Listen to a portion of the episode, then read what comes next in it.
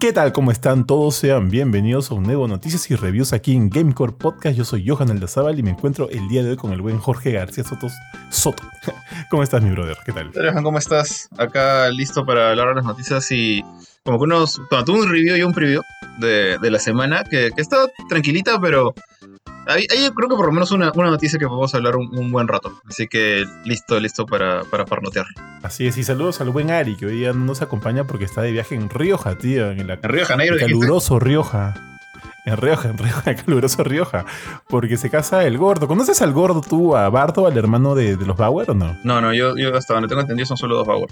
Son como cinco, creo, alucina. Bueno, entonces este se casa el gordo y nada, pues que te vaya bien, gordo. Buen, que te vaya, que, este, felicitaciones por el matri y muchas bendiciones y felicidades de aquí en adelante.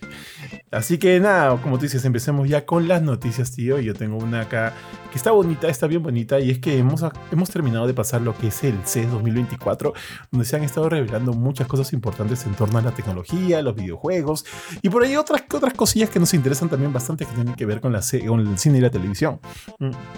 Y bajo esa línea, durante la conferencia eh, de Sony, Sony reveló que las series de TV de God of War y Horizon están en fase de escritura. ¿Qué significa que ahorita están trabajando en los guiones, están trabajando en la mejor manera de poder adaptar tanto God of War como Horizon al, medio televisivo para que sean una producción de series de TV y que calcen perfecto, ¿no? Como muchos saben, God of War va a ser un eh, proyecto de Amazon Prime, mientras que Horizon está eh, vinculado con Netflix. De por sí, solo al decir esas dos, le tengo un poquito más de fe a God of War. Eh, no he visto, no he visto este ¿Cómo se llama esta última serie de, Netflix, de Netflix que han, hecho live action de anime? ¿Ah, Yu Yu Hakusho? Eh, Yu Yu Hakusho. Ah, sí, sí No he, he, escuchado, he escuchado buenos comentarios, así que eso como que por lo menos me da... No, no, nada que ver. O sea, ¿qué fue? Pucha, es una serie corta, ¿eh? creo que son seis capítulos, si no me equivoco. Eh, el primer capítulo me dejó como que con muy buenas expectativas. Está divertido, como que condensaron muy bien el primer arco, digamos. Yo he visto el anime completo, no sé si tú también.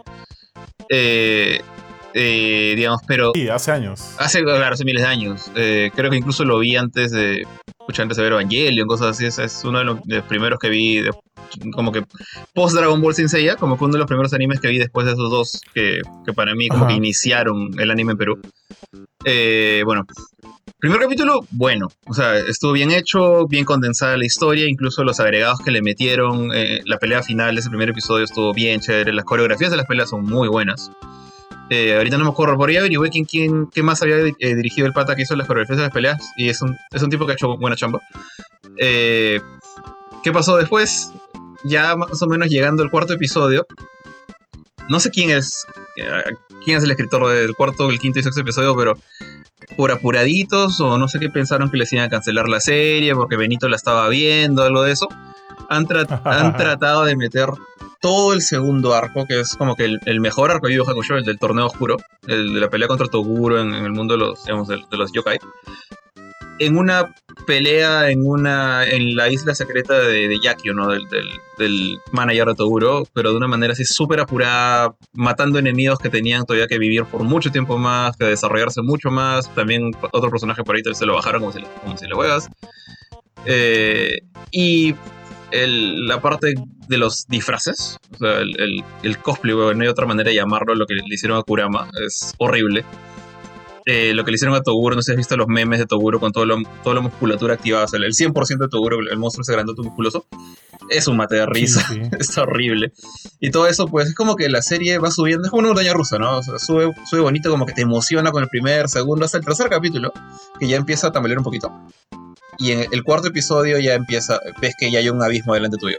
Y ya con el quinto y el sexto se va de cara y lamentablemente no frena y se rompe el piso y se estrella contra el pavimento y traspasa hasta el subterráneo. Y eso, escucha. Sí, yo también tengo un poco de miedo por Horizon. Entonces Netflix sigue como que flawless en su, en su aventura por hacer malas adaptaciones de otras Dicen que One Piece es buena. Yo no lo he visto.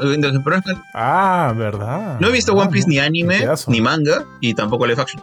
Tampoco, eh, tampoco. Pero dicen que esa sí es la buena. Porque Cabo Vivo también fue un desastre, ¿no? Entonces, One Piece es la única que dicen por ahí. Ah, ¿cómo se llama el malo de Cowboy Vivo? ¿El villano? Este. ¿Vicious? Ah, Vicious. Ah, la abuelita, la abuelita Vicious. Ya me acordé de Vicious. Tío, yo he visto. La peluca, la peluca. Yo he visto mejores cosplays aquí en Perú, ¿ah? Que, que, que, esa representación de Vicious. He visto mejores cosplays aquí en Perú, Dios mío. Pero bueno, en, todo caso, Netflix está eh, vinculado con Horizon. Por lo menos lo que sabemos que va a tener es plata. Va a tener un montón de plata. Y, y, pero cómo prosigue, en verdad, no sé. Siento que por ahí de repente.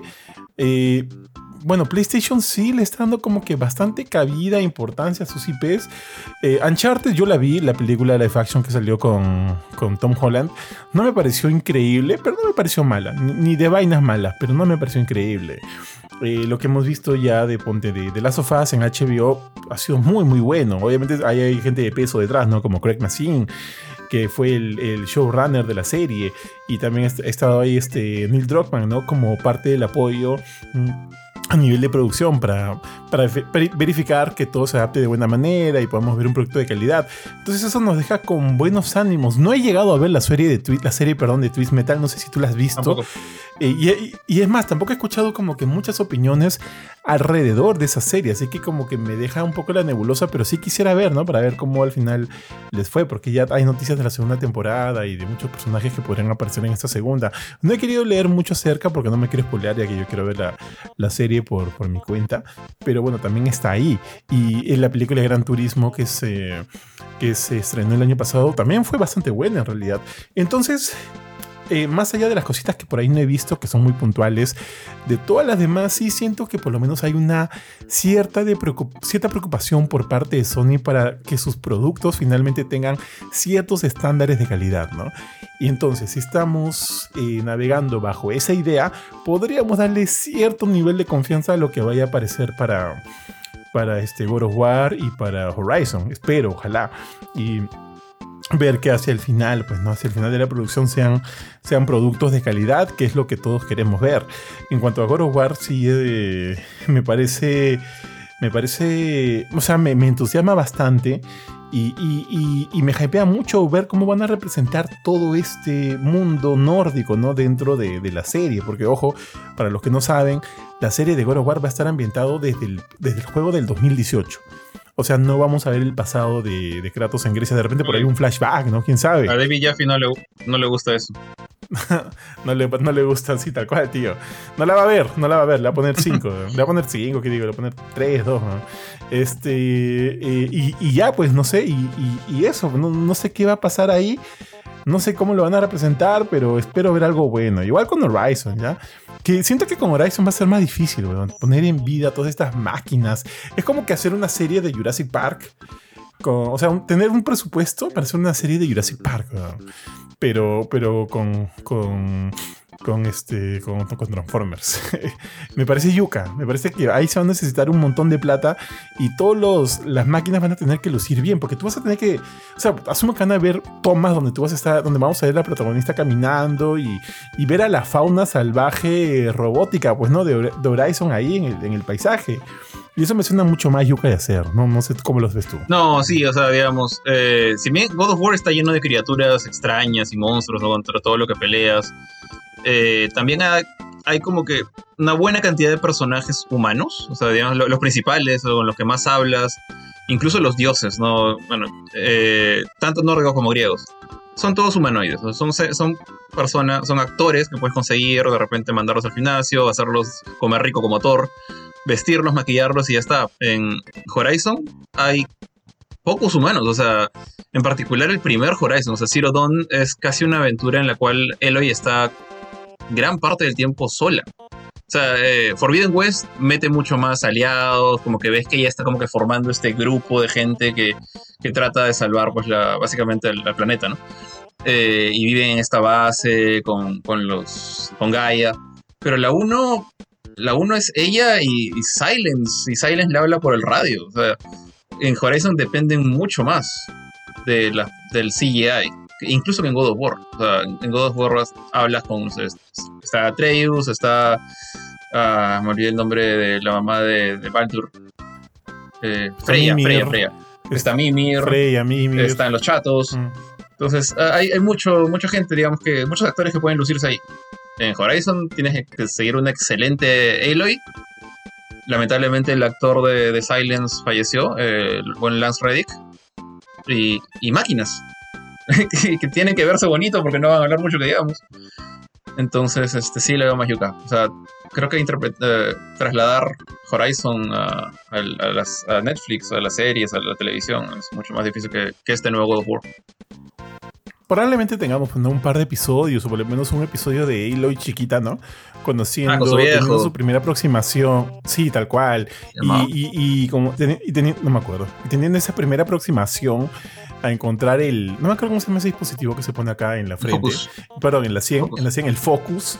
Y, ya, tampoco espero que hagan algo muy Wonder Woman 84, ¿no? Como que teniendo bastante pie de, de, de Aloy chiquitita para luego pasar ya a Aloy grande, no. Pero sí siento que ahí van a quemar algunos capítulos y vamos a ver más interacción, ¿no? Y ahora también va, a depender mucho, pues, cómo lo van a estructurar. De repente van a poner a, le van a poner un partner, ¿no? Durante toda la aventura o qué sé yo. Eh, pero, pero sí me parece mucho más yuca en términos de tratar de, de recrear un mundo vasto donde haya una fauna así igual de rica, igual de grande, pero obviamente siendo en este caso máquinas, ¿no? eso me parece yuca. Yuca, pero me entusiasma de ver y, y, en verdad, en verdad, en verdad, ojalá salga bien, porque como ya hemos dicho hace un ratito, Netflix, este, con Netflix es, un, es, una moneda, tío, es una moneda al aire. Se me ocurre... Pues, Dime, dime. Sobre todo, No, no, no, dale, dale. Es decir, se me ocurre como que para balancear las cosas, o sea, en lugar de contarte toda la historia de Aloy chiquita en el tutorial, como lo que hace Cirodon, es este mostrarte un poco como que ya Aloy grande ya fuera de la, de, la tribu de los Nora, o sea, básicamente después del tutorial, eh, después del proving, después de esta, de esta carrera en la nieve. Y intercalar esta historia, digamos, en el presente con flashbacks del pasado, cosa que la, historia con, su viejo, que no me acuerdo el nombre del, del, barrón, y cómo ella crece y, se cría entre los Nora, cómo eventualmente descubre después que, realmente no nació, sino que la encontraron en esta, en esta caldera, ¿no? De la, fábrica de las máquinas. Eh, quién es la, me olvidé el nombre de su original, la doctora esta, y eso como, que empiezas, o sea, ves un poco del presente, ves un poco del pasado, ves un poco del presente, ves un poco del pasado, porque en esta época con la cual es, niña, o sea, está rodeada de gente, ahí, ahí tienes más, más formas de, de, trabajar ese lado humano, eh, mientras que la parte del presente, o sea, funciona muy bien en un videojuego, no todo el tiempo estás peleando, corriendo, explorando, pero en una serie no tanto. Sí, tal cual. Eh, la doctora se llama doctora Elizabeth Sobek, por si acá y su viejo se llamaba Rus, Rost, algo así. sí, Rost. sí. Sí. Y, y, ya, pues, pero sí, sí, concuerdo contigo. Vamos a ver, pues, cómo lo. cómo. cómo eh, le dan ese ritmo a la serie para que de repente, como te dices, no se maneja dos tiempos y tenga siempre una, una viada que te, que te invite a ver el siguiente capítulo, ¿no? Que te invite siempre a ver el siguiente capítulo. Eso me gusta. Yo supongo que no va a ser una serie muy larga, serán seis, cinco episodios, porque la, la alucino carita. Mm. Así que aprovechen cada minuto que va a tener esta serie, ¿no? Que asumo va a ser, van a ser capítulos de, de una hora aproximadamente, de repente un poquito menos.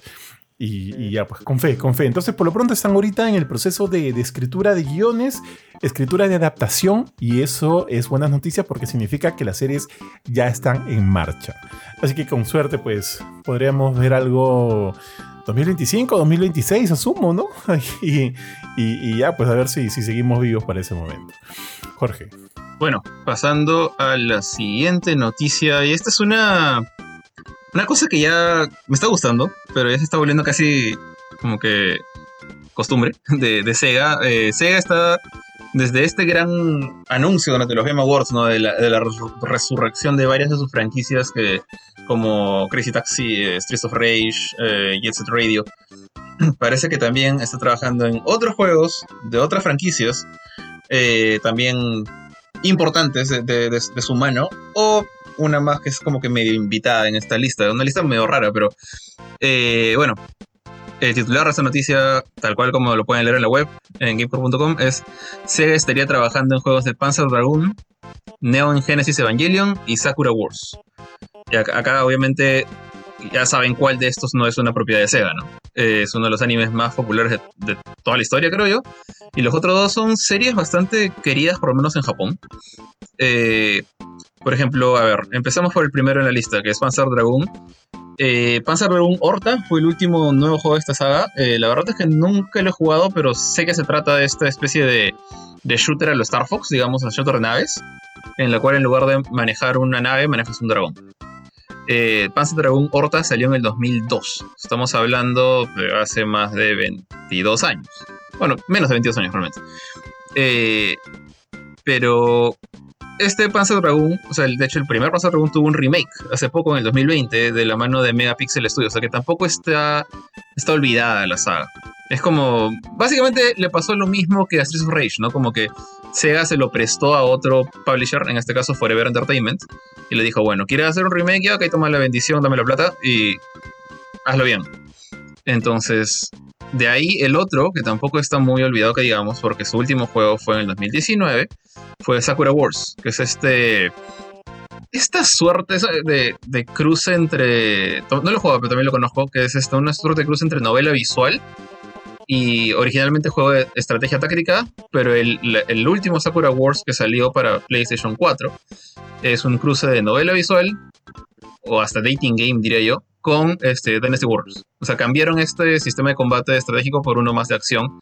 Y se trata de básicamente un futuro medio extraño, porque es un cruce entre mundo colonial y, y futurista, donde un grupo de gente que son como que una tropa de actores. Este, este grupo de gente que, recorre los teatros haciendo actuaciones en los teatros, pero que también son pilotos de mechs. Y pilotos de mechs que pelean contra, creo que invasores de otro lado. Eh, Sakura Wars 2019 como que no fue wow, no sé que no vendió la gran cosa, pero sé que tuvo bastante contento a, sus fanáticos más acérrimos, eh, muchos de los cuales por muchos lados decían compren este juego, más gente debería jugar esta saga, denle una oportunidad a pesar de que no es de persona, ¿no? En el sentido de compararlo con otra saga famosa indirectamente de en este caso, no por lo de Atlus.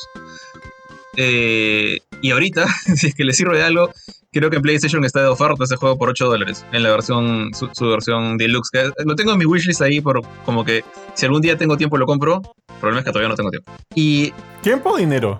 o son 8 dólares, tampoco no soy tan mezquino. O sea, sí podría comprarlo. Ah, bueno, ah no, a, dinero completo no lo compro ni pegando.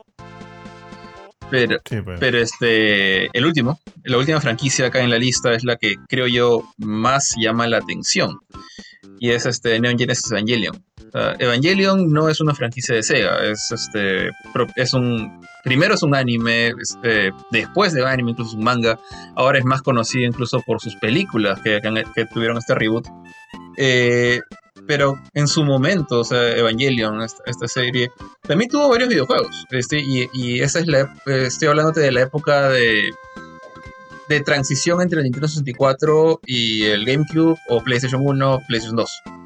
Yo me acuerdo que incluso tuve la chance de, jugar eh, a través de ciertos medios la versión de Nintendo 64 de, de Evangelion, el juego de Evangelion de Nintendo 64, que es realmente una especie de ¿Tú lo jugó ese juego? No, pero lo vi mil veces. Pero sí, sí, sí, es sé cuál es. Rarísimo. O sea, es como una colección de minijuegos. Eh, o sea, empiezas con una especie de pelea de lado con el primer ángel. Eh, pasas por un juego de ritmo cuando peleas al lado de, de Asuka en esta coordinación. Tienes una especie de juego de nave.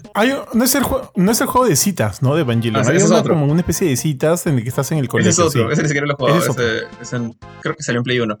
Eh, me acuerdo que incluso había un nivel que tenías que dirigir a la, a la lanza de Longinus hacia, hacia el espacio para pegarle a este ángel que, que era como un, un ojo gigante que, que, apuntaba hacia abajo. Y si, si no me equivoco, Tenía, incluso niveles de la película. Me acuerdo que uno, del penúltimo nivel creo que era tú manejas el EVA 2 y tenías que mecharte pues contra los estos EVAs blancos con boca abierta. tenías que mecharte contra. Se va de reproducción masiva. Ajá. Entonces era una cosa súper rara. Ninguno de los gameplays está bien hecho, ninguna de las mecánicas está bien hecha, de hecho. Era un desastre por todas partes. Pero era Evangelion, ¿no? Era como que el primer juego de Evangelion creo que fue. Y de ahí jugué uno que era como un, un Smash Bros. que se llama Neon Genesis Evangelion Battle Orchestra. Ah, la. En Play 2. Me cagaste. Que es. Nada, nada, no dejó ni uno. Estúpidamente quemado. O sea, tenías a los tres Evas clásicos. Después estaba el Eva de Toyi, ¿te acuerdas? Este Eva negro que tienen que bajárselo en un capítulo. Sí, sí, sí, sí. Que era bravazo. O sea, no hizo nada la serie, pero me parecía bravazo. O sea, estuvo solo simplemente para ser degollado, ¿no? Sí. Está este Eva, que es el Eva 03, creo. Después está el robot este que andaba con sus manitas, el, Eva loco, Los Ángeles. Está el, cubito, el cubito de este primer ángel, lo más humanoides, ¿no? Y el cubo. E incluso habían Evas inventados, o sea, que no sé de dónde salieron, honestamente. Alguien que sabe más Evangelion que yo de repente sabe, pero había un Eva que se llama el Eva Alpha, que se supone que lo manejaba Kaoru. Y era este Eva con alas, como que medio angelical. Era una cosa bien rara. Eh, se juega como Smash Bros. O sea, tú elegías a tu Eva, podías jugar hasta de 4, entre todos agarran a patadas y, ganaba el, último con vida, ¿no? Entonces, no sé si alguno de estos va a servir como base para este nuevo juego de Evangelion. Espero que no. la verdad espero que ninguno. Pero me llama la atención, ¿no? O sea, Sega está con unas ganas de revivir cosas bien, bien loca. Eh, dicen incluso también han registrado eh, como que o vuelto a renovar el registro, de hecho, de, marcas como Alex Kidd, Afterburner, House of the Dead, que también es bien famoso, Super Monkey Ball, Outrun, Altered Beast, pues, a la mierda. Champions Kid y, y Kid Chameleon. Eh, y a esto le sumas, pues, Shinobi, Golden Axe, Crazy Taxi, Jet Set Radio y Streets of Rage, que ya confirmaron su regreso, ¿no? Eh, no sé de dónde saca el tiempo Sega. Yo asumo que están contratando un montón de estudios aparte. Pero honestamente el que más me intriga es Evangelion. Es como que esta saga que, parece que ya no tenía nada que ver con videojuegos, que hace un buen tiempo ya salió su última película, estaría regresando. O sea, es el único que me intriga. Todos los demás, a, este, este supuesto rumor, me, se los creo. ¿ah? Creo otro Sakura Wars, sí. Otro este, Panzer Dragoon también. Pero Evangelion es el que más me llama la atención. No sé tú. Mm, igual, igual que tú, en realidad. Este. A ver, primero que nada, siento que Sega está en el camino correcto, que está. Se está a punto de convertirse en, el, en, lo que hizo Capcom en su momento, ¿no? Mm. Ser otra vez un, un desarrollador, un editor chévere. Y eso me parece paja. Los títulos que ya sabíamos que, que iban a regresar me parecieron bravazos, la mayoría. De estos, al igual que tú, Sakura Wars jamás lo jugué. Y Evangelion definitivamente es el que más me llama la atención. Pero eh, también estoy muy de acuerdo con lo que dices en el sentido de que no sé cuál va a ser la, la aproximación de, de este juego de Evangelion no sé si va a ser una especie de novela visual, si va a ser algo tipo eh, mecha de robots, o, nos van a recontar toda la historia y vamos a tener que ser Shinji caminando por todos lados, ¿no? Como que una especie de. No, no de sim, ¿no? Pero más una especie de simulador de Shinji yendo aquí y acá. No, no sé. Simulador de Shinji. imagínate, al, al, final sea, pues, ¿no? Una cosa tipo este. Evangelion Car Racing, pues, ¿no? ahí sí la cagan toda. No sé, no sé muy bien qué va a ser, me parece raro, pero, pero tiene mi atención. Yo soy fan de Evangelion, o sea, me gustó en su momento, me gustó mucho en su momento. Sí he visto las películas de Rebuild, me gustaron bastante, no, no lo voy a negar, sí me gustaron. Y, pero, pero no, nunca, como te digo, yo nunca jugué Evangelion en, en videojuegos, jamás. Sabía de la existencia de muchos de sus títulos, pero nunca lo he sentido como que una franquicia que de repente este, tenga un buen fit dentro de un videojuego, ¿no? No sé cuál podría ser por ahí la, idea. No lo imagino como una especie de Metroidvania, no lo imagino como una especie de roguelike. Podría imaginarlo como, como un juego de peleas, ¿no? De Evas contra Evas. Podría ser, pero me, parece, me parecería la aproximación un poquito más, la aproximación más este, floja, de repente, o, la que sería la más esperada, ¿no? Y si vamos, y si vamos con Evangelion, me gustaría ver, pues, no sé, algo, algo que, que, que de repente que, rete a mi imaginación de cómo podrían traducir toda la, toda la serie, toda la, toda la franquicia a un videojuego chévere. Yo no lo veo. Obviamente hay gente este, bastante creativa, bastante, eh, bastante capa en la industria de los videojuegos que podrían tener ideas de cómo adaptar esto. Pero por lo pronto, yo siento que no es un buen fit para los videojuegos, pero porque yo no la veo. Eh, por ejemplo, tú, un juego de Evangelion, más allá de peleas, que es lo obvio, ¿cómo podrías adaptarlo a un videojuego? Yo creo que el que más se acercó, digamos, quizás a adaptar la, la, idea como tal, porque es una, es una serie bien emocional, bien moral por momentos, este, fue el Nintendo 64. Pero es porque, o sea, no sé quién, eh, creo que alguien dijo ya, voy a agarrar, voy a ver los 13, 13 episodios creo que de la serie original, y cada uno... 26. 26, shit, la mitad no, ya, los 26 capítulos y cada uno de ellos, o por lo menos cada una de las peleas, con un ángel, la voy a convertir en un minijuego de Mario Party. Y hizo cada cosa súper rara el, diseñador del juego de Nintendo 64. Y, y, es lo que se me ocurre que es la manera más fiel de adaptarla, pero no es la mejor, pues. O sea, los minijuegos están bien estaban ok. Pero era como, escucha, era literalmente jugar Mario Party, o sea, y los juegos, y las escenas de pelea eran bien hasta las patas. Entonces, no sé, o sea, quizás lo mejor sería uh, adaptar, ponte cosas como las peleas con los ángeles más directos, como el primero, o este ángel que te acuerdas que el que le corta el, creo que le corta el brazo, que tiene como brazos que son como cuchillas. Y que, es el, que, es el, que al que Shinji se, come. Eh, sí, que tiene papel higiénico. Claro, papel higiénico en las manos. Eh, estas, estas peleas son más normales. Entonces ahí yo sí diría, pues, juego de peleas, pero. No, no juego de peleas a los Dragon Ball Fighters, sino ya algo más. Pucha. Un sistema de combate más hack and slashy. Pero ahí, ¿cómo, cómo este. Creo que el reto sería cómo traduces el, el efecto de que eres un, un ser gigante, ¿no? O sea, contra. O sea, un, Eva enorme, grandote contra otro ángel grandote. Los edificios están ahí, se destruyen, pero tú tienes que sentirte pesado, tienes que sentir que cada golpe es súper fuerte, que hace temblar el piso. Y que por cierto, Shinji es un idiota peleando, o sea, la, forma en que los Evas peleaban. Mm. Los tres, o sea, Rey y Asuka tampoco eran muy buenos, digamos. O sea, al momento de pelear cara a cara eran. Eran pelea de inválidos, o sea, los patas tiraban cachetadas, patadas, porque era un trío de inútiles realmente en, combate close quarter. Entonces, también traducir eso ah, es, chamba, es, bastante complicado. Y la salida, es decir, la salida, la salida ultra super fácil es novela visual, pero no creo que eso alegre a mucha gente. Mira, ah, mira, o sea, si hablamos de Evangelion y hablamos de un enfoque jugable, divertido, y, o sea, que se adapte muy bien a, un gameplay que, que, pueda ser atrayente para cualquiera que quiera comprar el juego más allá de que se llame Evangelion, ¿no? O sea, cualquier fanático, ves un juego que se llame Evangelion 2024, probablemente lo quiera comprar. Pero más allá del nombre, el juego tiene que tener pues un, un appeal divertido para quien lo, lo juegue y demás, ¿no? Entonces, cuando yo pienso en Evangelion, pienso en mechas. Si pienso en mechas, ahorita cuál es el, el representativo más importante o más, más, más, más actual? Armor Core definitivamente. Ahora, un juego como Armor Core teniendo a los Evangelios me parecería bravazo, pero en contexto en contexto del lore de Evangelion no funciona igual, pues. Porque tú, en la mayoría de las veces, más allá, cuando, más allá de cuando atacan a Nerf, y obviamente por ahí tienes que matar algunos tanques y demás, las mechas son contra ángeles, son contra enemigos fijos. O sea, son tienes un solo enemigo en el cual enfocarte. No es como que estás en Armor Core 6 y ponte. imagínate, estás, estás, en un tipo de juego de Armor Core, estás con el EVA 1, y estás avanzando por un mapa, y no vas a estar como que destruyendo mini ángeles o enemigos inventados que estén por ahí en la tierra para avanzar y llegar hasta el boss final de la misión, ¿no? No se podría, porque no existe eso en el lore. Entonces, a menos que de repente el juego esté enfocado en un momento preciso, por ejemplo, cuando, eh, por ejemplo con el ataque a Nerf, el ataque a Nerf, donde sí tú puedas deslizarte por un área de mapa donde hay enemigos por todos lados, tanques, inclusive por ahí de repente algunos evas de estos blancos ahí atacándote y hasta, que, hasta llegar al jefe final, no encuentro otra manera chévere de, utilizar un poquito el gameplay de Armor Core dentro de la serie. Porque como te digo, son enemigos fijos.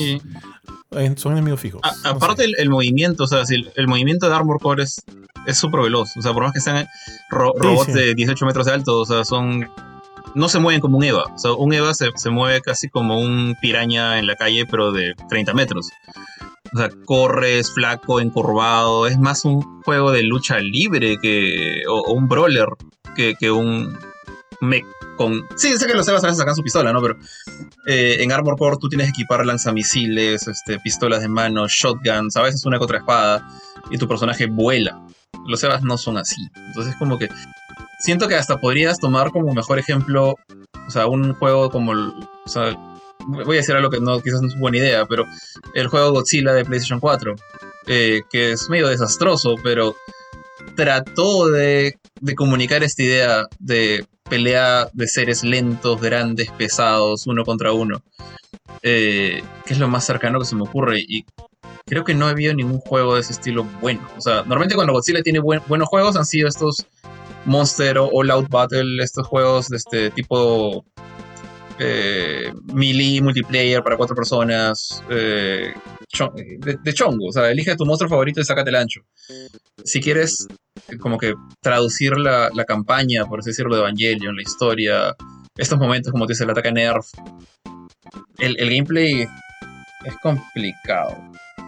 No, no, no sé, creo que hasta me... Sí, complicadísimo. Me arriesgaría a decir que lo, mejor sería una especie de... O sea, tomar como referencia juegos como los que hace Bandai Namco de, con Naruto, con My Hero Academia, ahora con Jujutsu Kaisen que va a salir, con estos juegos de Arena Battle, pero a Kit, y eso es lo difícil, quitarles toda la velocidad que tienen esos personajes locos de Shonen Jump y agarrar dos, básicamente, dos gigantes pesados, dos, peleadores de sumo grandotes, pero uno es un robot, otro es un ángel, ¿no? Eh, y tratar de enfocarlo. Está viendo ahorita juegos de Evangelion en Google y para buscar, quería, pasarte una foto del Battle Orchestra. Eh, y encontré otro que se llama Battlefields, pero es este para móviles, se ve bonito, pero parece que es solamente como un uno, uno contra uno, cada Eva o Ángel tiene tres habilidades apretas botones y, como una especie de RPG, ¿no? O sea, disparas, metes cuchillo, no hay mayor acción. Y cuando vi eso dije, me acordé de un ejemplo, pero no sé si sea lo mejor. ¿Conoces este juego 13 eh, Sentinels? Claro. Ya, ese juego es básicamente una, una, novela visual. Y cuando llega el momento de la pelea de los robots, es todo es bien meta. Es como que no manejas al robot, es todo como que manejas iconos, este, un mapa, casi como si fueras una estratega militar. No sé si eso funcionaría como, Como el Capitán Subasa de Super Nintendo, dices. Sí, más o menos. Pero si, no tuvieras la parte de arriba de la pantalla, solamente la de abajo.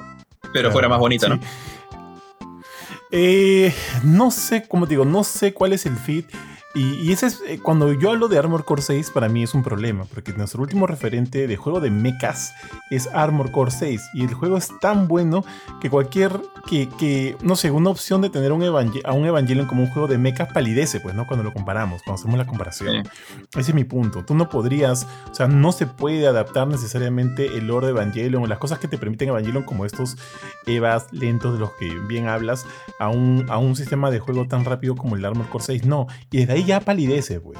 Aparte, los. También me pongo a pensar, ¿no? No puedo. O sea, a mí me encantaría tener la, fantasía de ser este Leva 1 o estos Evas, ¿no? De esos tamaños colosales, moviéndome, corriendo como estos locos corren dentro de Tokio 3 y imaginármelo en un mapa abierto tampoco se podría, porque acuérdate que los Evas se mueven todos ahí con su galón de gasolina en, la espalda, que también es un ah, limitante ah. para el área. Dime. Sorry, no te iba a decir, ahí es, eso, creo que es una solución fácil. O sea, métele, métele todas las misiones, tienes un límite de tiempo, 5 minutos. Tienes que matar al otro 5 minutos. O sea, porque meter el cable ahí sí sería una ya, olvídate. Sí, sí, sí, sí, pero ahí ya no estamos hablando de áreas abiertas, pues, que es lo que yo te, quería, lo, que yo, te ah, quería decir. Quería hacer como que un, un, un, Neva dentro de un Tokio 3 grandote, yo corriendo como loco me parecería bravazo. Pero tenemos como, o sea, la misma serie por la serie, por el lore que tiene, te pone ya limitantes que son difíciles traducirlas a videojuegos. Mm. Así que de verdad para mí es un reto saber qué es lo que tiene entre planes Sega con, con esta franquicia. Porque a mí me gusta. Y, si llega de buena manera, pucha, digo, paja, paja. Pero todavía, como te digo, por lo menos yo no tengo la certeza de cómo podrían traducirla de una manera, entre comillas, fiel y que funcione como videojuego, ¿no? Porque tiene que ir por sobre esas dos líneas. Es verdad. O sea, es, bien complicado en particular porque los EVAs de por sí o sea, Evangelion es una cosa súper rara incluso en el género de los mechs, ¿no? O sea, fue el primero, creo yo, que se alejó pues, del clásico robot gigante, lebre, tipo Massinger, tipo El Vengador, que la verdad que no me acuerdo cómo se llama en Japón.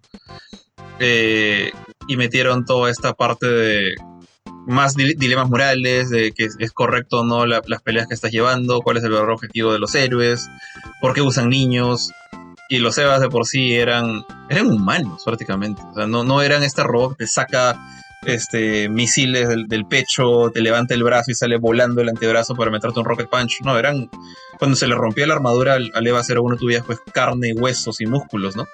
Sí, sí, tal cual. Entonces son casi bestias. Por eso que creo como que si hubiera un, al menos en mi cabeza no, no recuerdo, un buen juego de Godzilla de 3D, y no me refiero a, los party games de agarrarte patadas entre cuatro amigos, sino uno que, que trate de, simular pues las películas. De, las películas de, la época en la que pelea con Restoroya, con Mechagodzilla. O no, no, las más serias como Minus One y estas, o Shin Godzilla.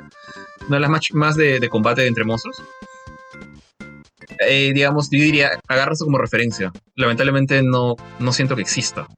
Entonces por eso es que mi segunda referencia es ver esas escenas de peleas en los juegos de Naruto, cuando Naruto saca su zorro gigante y quizás que saca su somore gigante, sorry, no, no, no he visto Naruto, así que no sé cómo se llaman esas criaturas. Bueno, cada uno saca su Kaiju o sale el, sapo gigante de, este otro pata que es un, viejo de pelo blanco. Me van a matar los fans de Naruto. Jiraiya. Eh, Jiraiya. Eh, ya, sí, no, digamos, si, si, esos monstruos los puedes manejar bien en esos juegos, en Naruto Shippuden, quizás esa es la mejor opción ahorita que se me ocurre en mi cabeza. No digo que sea la óptima, no creo que sea la mejor. Pero es la, primera que se me ocurre para tratar de, emular ese feeling de, manejar un Evangelion. Sí, y de hecho para mí manejar por a Kurama o a, a los otros, este a los otros Ubis, eh, Ubis, no me acuerdo, no me acuerdo cómo se llama. Era la parte más monce de esos juegos. Ah, otro juego que no sé por qué no se me ocurrió, o sea. Dime. Final Fantasy, Final Fantasy XVI. Ah, Tiene ah. muy buenos momentos mm. de estilo Kaiju. De hecho, es Creo que en algún momento lo dije, no sé si creo que lo puse en el review incluso, o sea, es como que es el mejor juego de Godzilla que he jugado que no tiene Godzilla, o sea, cuando, juegas con Ifrit.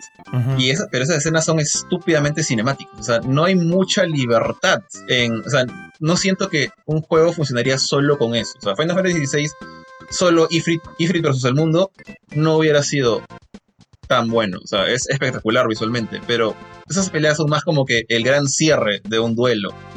Difícil que pierdas incluso a veces. Entonces, de eso no, no puede vivir. O sea, eso es quizás otro camino a seguir si es que pudieran estabilizar un poco eso y y tratar de conseguir un mejor equilibrio entre gameplay, dificultad y, y flashiness, ¿no? O sea, Final Fantasy XVI se da full flashiness en esas peleas. Entonces, ahí creo que es otra opción más. Claro, como dices que podría haber eso en algún momento épico de una pelea de, leva y otros momentos de juegos Shinji yendo al cole siendo golpeado, ¿no?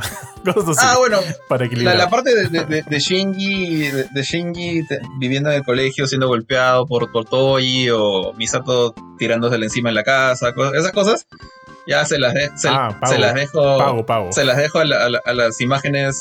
Ni siquiera cinemáticas, porque no o sea, salvo que me, que me reanimen la serie, que sería un chambón. O que, se, o que pidan prestadito escenas de las películas. Va a ser cinemáticas con imágenes y letras abajo. No, veo otra opción ahí.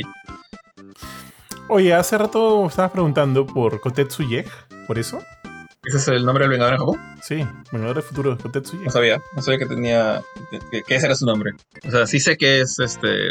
Claro, el, Vengador del Futuro es este, este robot, pecho verde, piernas rayadas amarillas con verde, ¿no? Pecho amarillo. Pecho amarillo y piernitas verdes, sí. sí. Sí, ese es, el que parece, el que parece que tiene la cabeza de Kutman. Sí. De, Mega Man. Claro. Eh, eh, tengo entendido que él es como una especie de spin-off de, algún Massinger, o sea, como que salió en algún momento en alguna serie y como que ganó, cierta fama y lo, como que los japoneses le agarraron cariño y le dieron su serie. Sí, pues es, es, Gonagai, pues, ¿no? Por, por todo, por todo lado. Ese, ese salió creo que después del, del, del, primer Massinger. Eh, es el spin-off de, de, de, Massinger, creo, donde tengo entendido. Puede ser, realmente estoy cagando. Es que Massinger hay muchos Massingers. son casi como, como Ultraman, o sea, hay toda una colección no sé cuál. Bueno, ya. No, no desvariemos. Ya listo, entonces eso es lo que tiene Sega eh, planeado. Esperemos que se confirme oficialmente porque todavía todo está en el área de los rumores. Y, ya, pues. Pasemos a la siguiente noticia, mi estimado, y también tiene que ver con series, y en este caso de la serie de The Last of Us.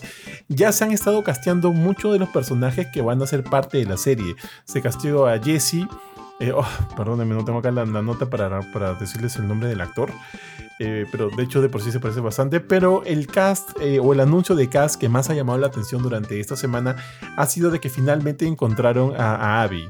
Y es, bueno, se llama, la actriz es Caitlin Dever, que si no la sacan, ella estuvo ahorita protagonizando una película que la pude ver a través de, de Star Plus. Que hecho la película me gustó un montón. Se llama eh, no estamos, no, perdón, no one will save you, nadie, nadie podrá salvarte, nadie te salvará o no sé cómo lo estén introduciendo acá al, al, latín o al español, es no one will save you que tiene que ver con ella enfrentándose una eh, invasión alienígena y la pelea es muy buena, la pelea es bien minimalista pero es efectiva, es de terror y en verdad la recomiendo, está en ahorita en Star Plus, de verdad, de verdad la recomiendo. Y ella la han casteado como la próxima Abby, ahora no sé qué tanto han jugado lo que nos están escuchando de las of Part pero Abby es una persona que pasa por muchos cambios. De hecho, hay flashbacks de ella donde la ves como una niña de. No niña, una joven de 16, 18 años, interactuando con su padre y luego de, de lo que sucede, no voy a entrar mucho en en detalle, eh, la vemos transformada mucho más adelante en la historia. Transformada en el sentido de que ves una mujer totalmente musculosa, ya este, rozando, rozando mucho con una, un arquetipo físico de, de un hombre musculoso en realidad. ¿ah? porque se le, se le bastante grande, bastante, bastante grande, bastante bulqueada. Entonces, en ese sentido, la actriz va a tener ahí un reto, porque no sabemos si por ahí, por ahí mismo la serie va a querer tener esa personificación de Abby, de esa Abby tan tan este con ¿cómo se dice este? con la pichicata al máximo, no sabemos si sí o si no, porque la actriz es chiquitita, es bien menudita, es menudita, flaquita y chatita. Así que no sabemos pues, cuál, cuál va a ser la aproximación. O de repente en esta primera, segunda temporada no vamos a ver a esta Abby tan fuerte, ¿no? De repente vamos a ver los primeros años de Abby y, su y su relación con, con su padre, que, que, también pudimos ver durante, durante la serie. Y este, y bueno, pues quién sabe, quién sabe cómo van a detallar eso, pero me gusta, me gusta la elección, yo creo que es una muy buena actriz y definitivamente siento que se está uniendo al casting gente de calidad y eso siempre es bien, bien chévere.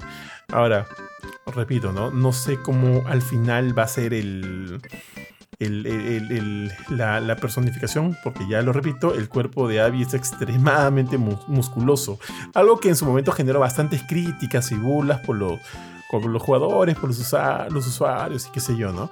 Y de hecho, además que Abby es un personaje que, que, que alimentó mucho hate, mucho, mucho hate en el fandom de PlayStation, en el fandom de los videojuegos, en el fandom de The Last of Us, por todo lo que hace dentro de la historia. Yo creo que a estas alturas ya no, no, no, hay spoilers, ¿no? Porque finalmente ella es quien mata a Joel, ¿no? Y eso, de hecho, golpeó mucho a los jugadores, un montón. Y, y, bueno, vamos a finalmente ver eso en la serie y, y, vamos a ver si un poco de ese hate le chorrea también a la actriz, quién sabe, ¿no? Porque la actriz de voz de Abby, de hecho, fue eh, acosada, fue, este, fue insultada, eh, muchos Em, fanáticos eh, obsesivos ingresaban a sus cuentas para, para desearle lo peor y, y, eso no está bien. Eso no está bien. Entonces, de por sí, la misma actriz de voz, eh, ah, ¿cómo se llama la actriz? Laura, Laura Bailey, salió a, escribir en su cuenta, felicitar a, por la elección y darle mucho apoyo a Caitlyn Dever. ¿no? Además, le dijo: si necesitas un, este, un, un buddy para, para ir al gimnasio, llámame, ¿no? Somos, somos. Así que ahí está. Ojalá le vaya bien a la actriz. Ojalá la gente se, no se pase de, pendeja. Porque no está bien ese tipo de acosos. Y démosle el apoyo a la actriz para que finalmente haga un buen papel y nosotros nos ganemos con un, un producto, una segunda temporada de tanta calidad como la primera. No sé, Jorge, ¿tú qué opinas? Eh, mira, la verdad, yo como que a veces como que jodo por esto, por, por lo de Last of Us y también como lo que tú dices, ¿no? La fanaticada, cómo se, agarraron con, con Abby por, por la muerte de yo, ya lo dijiste. Eh, sé que si en algún momento acá hay gente que solamente vio la serie de, HBO, por ejemplo, ya les, les algunas cosas, si es que se mantienen todavía tan, tan, este, ¿cómo se dice? Fieles. Porque la, serie de HBO ha sido bastante fiel a la primera. O sea, han habido unas que otros este, agregados, como lo de Bill, excelente capítulo el, pasado de Bill, cuando lo ves, lo ves este, crecer con su pareja, eh, bueno, envejecer más que crecer. Y, si, y cambió el destino del personaje, pero considerando cómo se ha utilizado bien los videojuegos, creo que le, hicieron un favor, o sea, lo, hicieron más, más importante, o sea, lo hicieron sentir más, eh, como que empatizar más con el público no sé, le agarré más cariño a Bill después de ver todo eso y, decir, y decirle adiós que lo que pasó en, el, en el juego, en el primer juego, ¿no? Y también le agarré cariño. Entonces, realmente no sabemos qué cambios van a, tener sobre Abby. De repente Abby no, no viene a ser este, esta criatura hipermusculosa. También hay que considerar otra cosa, creo yo, es que eh, Bella Ramsey, ¿no? La, que hace de... de Malita se me olvidó el nombre de... De Ellie. Eh, o sea, Ellie y Abby son básicamente las grandes rivales ¿no? de, de Last of Us 2. Y si a esta actriz la convierten en, el, en la She-Hulk, que era Abby, Bella Ramsey no va a llegar a, crecer en, esto, en este poco tiempo al tamaño que tendría que, tendría que tener Ellie para parecerse a la Ellie de Last of Us 2. Va a ser una Ellie mucho más joven. Entonces, o sea, y aparte Bella Ramsey es medio, medio. Entonces, siento que no. Van a tener que medirse un poquito más con esta Abby, no van a poder hacerla tan, tan musculosa, tan enorme, tan, tan este, Ronda Rousey, como lo que vimos en, en, en el juego. Pero entonces con, va a ser más importante, creo yo, que la actriz llegue a dar ese factor de, imponencia, ¿no? De, hacerse ver como esta pareta a derrotar por el lado de. desde el punto de vista de Ellie. Eh, esta villana, este monstruo, ¿no? Obviamente ella tiene otro punto de vista, esa es parte de la gracia de los of 2, ¿no? Abby, Abby ve el mundo desde como que del punto B al punto A, mientras que Ellie lo ve del punto A al punto B, ¿no? O sea, ambas tienen un punto de vista muy distinto y ambas tienen villanos distintos en su cabeza. Eh, pero lograr ese, ese feeling de mira este nuevo villano tan fuerte, este, este elemento de derrotar para, desde el punto de vista de Bella Ramsey de Ellie. Yo creo que si le pones a esta chica gigante con músculos más grandes que su cabeza en los brazos, al lado de, la actriz de Ellie, eh, creo que va a ser un poco cómico que, digas que se van a agarrar patadas. Entonces, no sé qué cambios van a hacer, no sé qué, cosas van a hacer en la serie, pero me intriga. O sea, sí, sí me gustó Last of Us 1, la temporada 1. Creo que sí voy a ver la 2. No tengo, no tengo una razón para decir que no. Entonces, eh, chévere, chévere que ya la hayan elegido. Eh, si es tan menudita como dices, con más razón siento que no le van a inflar tanto. Eh, segunda razón, como dije, es el hecho de que va a tener que enfrentar a, una actriz que tiene cuerpo de niña de 12 años todavía. Entonces, eh, no sé, no sé, me intriga qué, nuevos cambios van a hacer, cómo, cómo van a hacer, y como Neil Druckmann sigue atrás de esta serie, con más razón es como que tenemos la, bendición, por decirlo, del creador. Así que debería salir algo chévere. No, no tengo por qué quejarme, no tengo por qué decir nada malo, de hecho. Chévere que ya, ya estén cerrando el cast, para que empiecen a grabar, empiecen a producir y salga pronto la segunda temporada. Sí, de acuerdo. Mira, te mandé una fotito de, ella, como está, como está ahorita. Este. Está así, ¿ah? Está así de flaquita. No sé qué opinas. Ah, pero ¿cuánto, cuánto mide de, altura? Es chata, chata, chata. Es como Bella Ramsey. Ah, la shit, tan, tan chata. Ya. Sí, sí. Yo la vi, como te digo, esta película que la vi, pucha, le llevaba el ombligo a todo el mundo. Ya que tanto puedes bulkear a alguien de, de esa altura, o sea sin convertirla pues en una especie de, de cosa, de claro, como un Benito, o sea, no, no, no es la voz, creo. Eh, ahora, ¿para cuándo se supone que sale la segunda temporada de Las Sofás? ¿Tiene fecha? Ahora, ahora, ahora, Natalie Portman, sin verse bulqueada, se le vio, se le vio fit, ¿ah?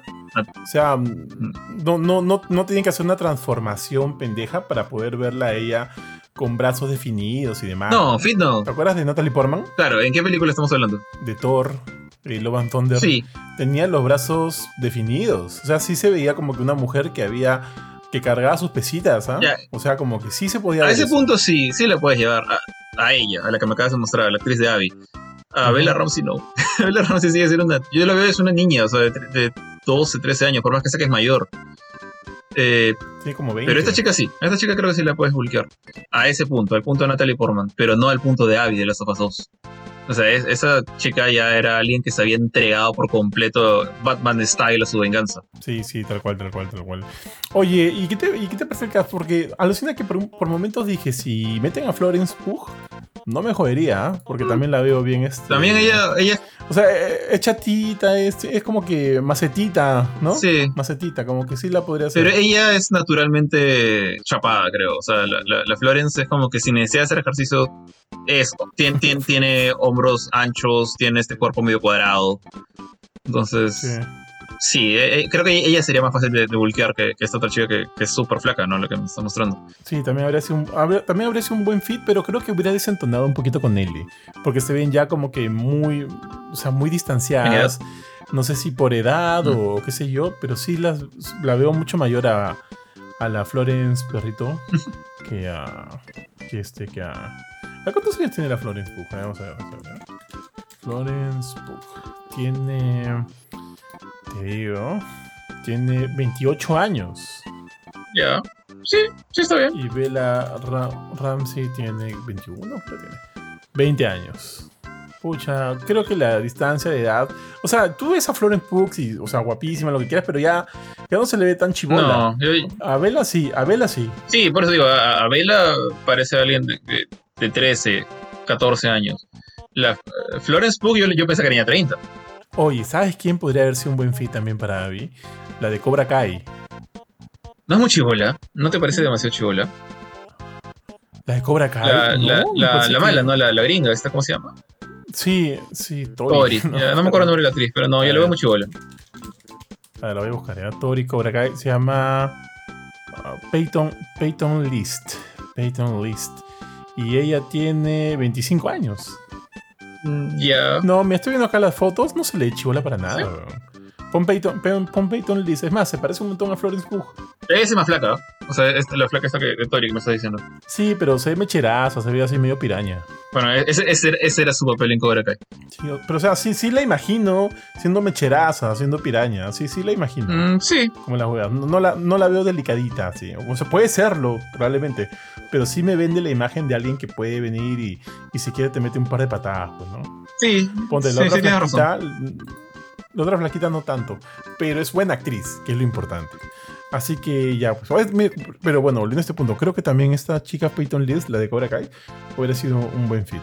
Porque se parece, se parece. Pero, pero ya, ya, de eso, Jorge. ¿Qué más hay? Eh, bueno, creo que nos toca ya la, noticia de la que creo que íbamos a hablar más. Y ha sido la, la recepción de. ¿Cómo decirlo? La reacción de, de, la, de, las críticas de gente que ya ha jugado una versión incluso más avanzada del pasado alfa, ¿no? del cual también ya se puede hablar, eh, de este juego de Rocksteady, eh, Suicide Squad King de Justice League.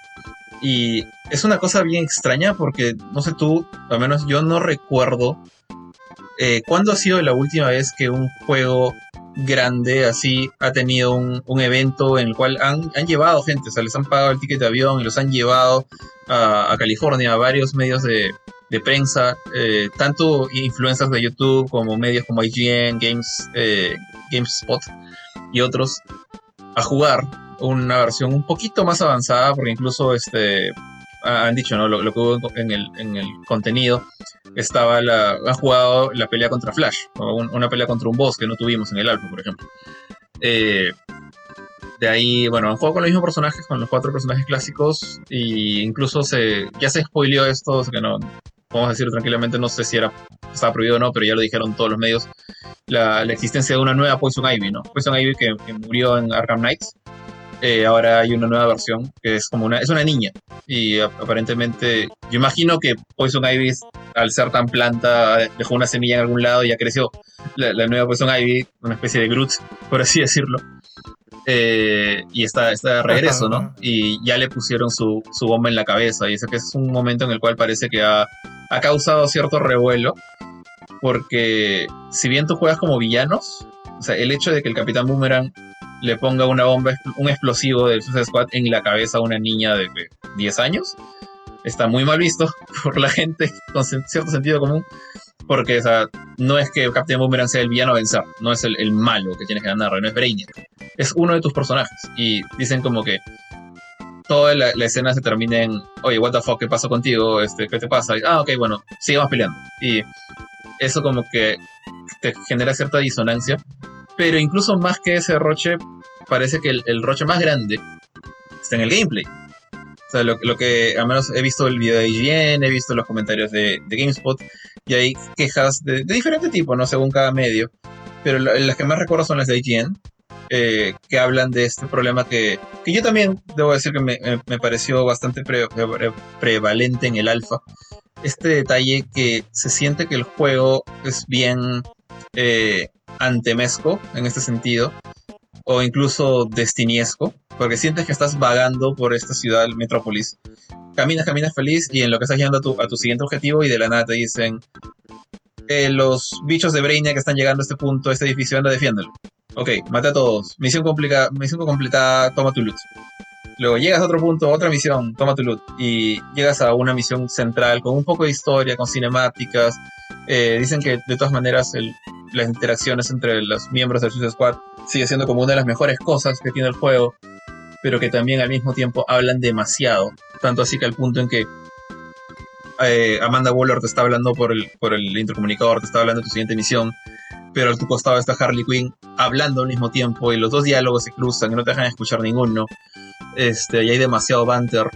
Y cuando llega un momento de una misión que debería ser más llamativa, más como que una misión este, central de campaña, como la pelea con Flash, dice que si bien se siente como algo distinto, se siente como un breath of fresh air, ¿no? un momento más fresco, eh, Flash es, tiene un game design bien jodido, que el tipo se mueve tan estúpidamente rápido que, y, no hay, al menos en el Alien decían, ¿no? Como que no hay un momento en el cual puedas frenarlo, no sé, meterle cabe a Flash, hacerlo caer al piso y tirarle balas por encima, porque el tipo todo el tiempo está moviendo, todo el tiempo está... Y encima es un bullet sponge. Entonces, es una cosa más frustrante que divertida. He visto también un video de, otra gente que se pone a analizar el video de IGN y, decían cosas como, no, mira, si ves bien, eh, Flash tiene avisos cuando te va a atacar, cuando va a correr, entonces tienes que ver eso y esquivar en lugar de tratar de dispararle todo el tiempo.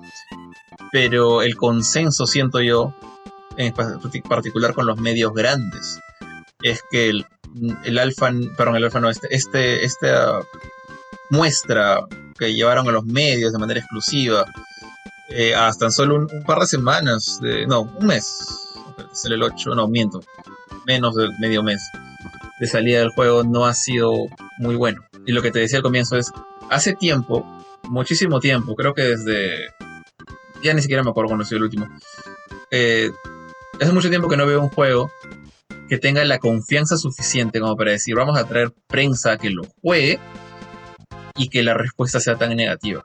O sea, incluso en juegos que no han sido wow, que no han sido un boom cuando salieron, cuando llevaban a prensa a un evento, normalmente salían diciendo, lo que he visto no es wow, pero me ha gustado y espero ver más. Acá han sido mucho más directos a decir, no me gustó. O sea, literal, muchos titulares son, no nos gustó Suicide Squad. Y con, el tiempo que queda, no hay forma que eso cambie. Yo creo que el juego que esta gente ha jugado es el juego que va a salir.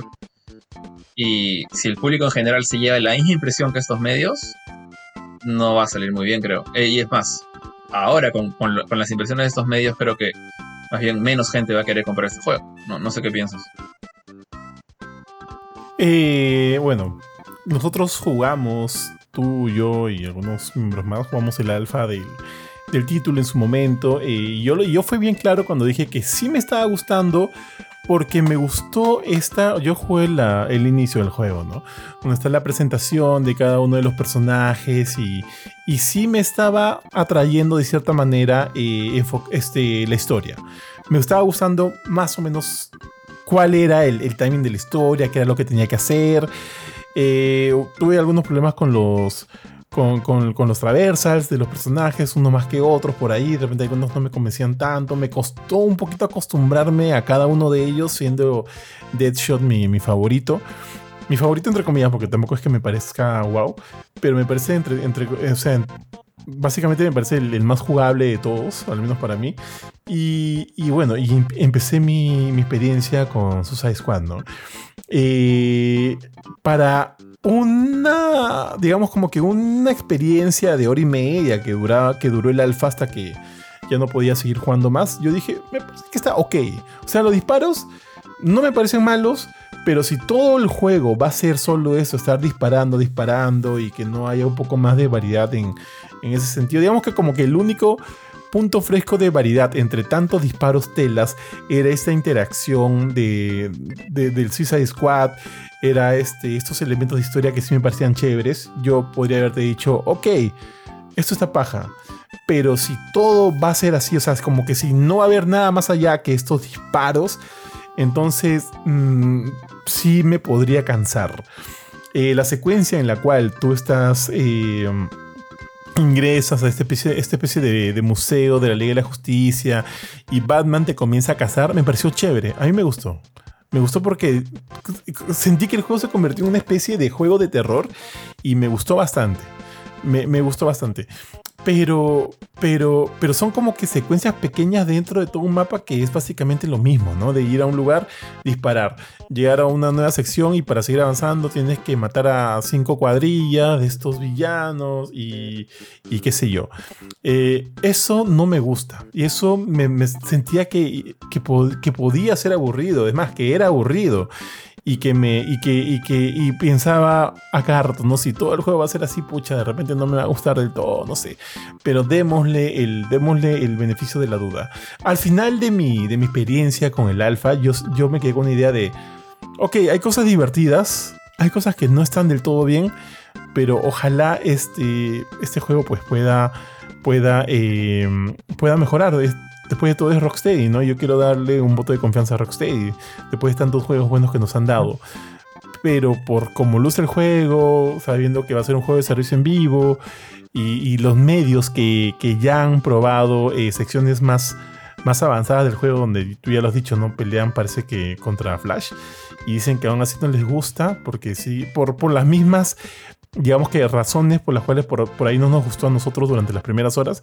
Entonces no creo que vaya a haber mucha diferencia, ¿no? De, ya sea de que juegues una, dos, tres, cuatro, cinco, seis, siete, ocho horas, va, va, el juego va a seguir siendo lo mismo. Y eso me descuadra mucho, no, no me gusta del todo. Y, y, bueno, tampoco quiero, tampoco quiero darle una crítica al juego en base a cosas que he leído, ¿no? Mi crítica va en base a lo que yo he jugado del alfa que te digo que no me parece que esté del todo mal, pero me parece que puede llegar a aburrirse, aburrir pronto, que puede llegar a cansar pronto de lo mismo. Pero que la historia sí me interesaba, me interesa saber qué va a pasar. Eso sí me gusta. Y si lo voy a jugar va a ser por la historia. Pero, pero no sé si, si le doy mucha, mucha fe. Pero bueno, en fin, le voy a dar con, de confianza solo porque es Rocksteady y, y nos trajo los Batman Arkham que me parecen bravazos. Le voy a dar un voto de confianza porque también es el último trabajo, tío, de, de, de, de, Kevin Conroy. Mm, verdad. Y, y, bueno, pues sí, tío, y no quiero que su último trabajo sea una cagada. Así que este, vamos a ver, pues, pero sí, el juego no pinta bueno. Eso sí, no, no pinta bueno. Hay una, una cosa que me llama la atención y es una, una cosa que no, no me esperaba de, de, la gente de IGN es que han hecho una asunción a lo que puede pasar en la historia. O sea, según lo que, lo que han visto, dijeron como que los personajes, tus protagonistas y los héroes, los, que son, digamos, los, jefes a vencer, ¿no? La Justice League, hacen cosas horribles en la historia. No, no sé qué han visto, no, no, no esa parte de los de pero dijeron que hacen cosas muy feas. Y que, no, de que de una u otra forma, eso ellos asumen que al final del juego o ya por el acto final, van a, van a tener que hacer una especie de flashpoint para poder arreglar todas estas cosas. Eh, porque no, como que no hay forma de que, de que realmente mates al Justice League y que todo quede feliz y contento de esa forma, ¿no? Yo incluso, si es que están en lo correcto, porque como dije, es una, creo que es una asunción de ahí, no, no, no, no les han mostrado esa parte de la historia. Eh, yo preferiría que en efecto haya un cop-out y digan, no vamos a matar a la Justice League, los van a ir dejando todos inconscientes uno a uno y los van a liberar del control de Brainiac poco a poco. Eh, y prefiero eso a que muéranse todos y eh, mandamos a correr a Barry, como lo hizo esta película este, Justice League Dark. Eso me parece que es el cop-out más sucio y cobarde que podrían hacer. incluso prefiero que digan, no, Brainiac era el que nos controlaba, gracias por despertarme, ahora soy tu pata. Acá hagan lo otro. Eh, entonces, nada, ojalá se equivoquen, no, sé. O tú, o tú estás de acuerdo con que maten a todos, que, Superman destruya Metrópolis y que luego al final borró en cuenta nueva New 52. No sé qué. No, no, no. Borrón y cuenta nueva siempre me ha parecido como que el, la salida más, más cobarde de todas. Nunca me ha gustado. Si, si ya llegaste a un punto, no utilices las esferas de dragón, ¿no? Ya déjalo morir. Y este. Y, pero sí, me late que va a pasar lo que tú dices, ¿no? Sí, o sea, si en verdad vamos a matar a la liga para que de alguna manera esto, esto prosiga, esta, esta franquicia prosiga, van a tener que revivirlo, pues, De alguna manera. Este, ahora, a mí me sorprendería que la liga se convierta jugable en algún momento, lo cual me parecería bravazo. La dudo tanto, tanto, tanto, pero para mí sería el único punto donde diría, ok, este juego puede mejorar. Pero este. Pero me parecería difícil no tener un, mundo así. Donde hay enemigos donde tienes que necesariamente ir y, dispararles. Tener un Batman, pues. no, Batman no funciona en este mundo de Suicide Squad. Eh, no sé. Pero, ¿sabes, cuál es el, tema ahí? Es que. Dime. Yo siento que. Si. A mí también me, yo, yo, yo hubiera preferido tener un juego de Justice League que un juego de Suicide Squad. Eh, con, la gente de, de, Rocksteady. O sea, ahí yo siento que Batman hubiera funcionado muy bien, como ya lo han hecho funcionar. Pero también el problema aquí es que los, personajes de la liga son muy distintos. O sea, como que tienes a un ser súper eh, terrenal, entre comillas, como Batman, que ya lo han hecho funcionar muy bien. Y a otro que es, es un dios prácticamente como Superman. ¿Cómo haces esos dos funcionar? Y encima después tienes un punto medio como Flash, ¿no? Que, que ya, ok, quítale el por viajar en el tiempo, porque ahí sí, ya, no, no, ahí sí ya perdimos totalmente. Pero te tiene superpoderes bien, bien payasos. O sea, como que los personajes de DC son siempre, son bien, bien overpowered. Eh, entonces, creo que es más complicado hacer un, team-based game, o sea, un juego basado en un equipo como lo que, no sé, trataron de hacer con, con Marvel's Avengers, con personajes tan exagerados como la Justice League. Pero, ahora, si en efecto ese es el objetivo, o sea, hacer un juego de la Justice League, ¿cuánta vida le van a, o cuántas ganas le van a poner a, a, largo plazo al juego de Suicide Squad? O sea, si el plan es hacer un juego con Superman, un juego con Wonder Woman, bueno, Wonder Woman ya está teniendo un juego por otro lado, pero digamos que, digamos que Rocksteady quiere hacer un juego con Superman. O un nuevo juego con la Batifamilia, pero bien hecho, no como. O sea, bueno, también está ok, digamos, con su estilo van a tener que dejar este juego. O sea, eh, lamentablemente siento que Rocksteady, si en verdad el intento, el, objetivo, la intención de Warner es hacer que Suicide Squad sea un juego como servicio, un juego en el cual mates a Justice League o que los liberes del control de Brainiac. Y luego Amanda Waller te va mandando transmisiones, de repente llega Darkseid, por así decirlo, en, una expansión. Y por alguna razón solo la Justice League puede ganar porque el perdón, Squad es el único capaz de ganarle al freaking Darkseid porque al Justice League no se lo mandaron al Phantom Zone. Y esa es la expansión número uno para el primer este, Season Pass de Kill the, Justice League. Ya, ya condenaste a Rocksteady a hacer este juego, a trabajar en Suicide Squad. No van a tener la chance de hacer su juego de Superman, no van a tener la chance de hacer su juego de Flash.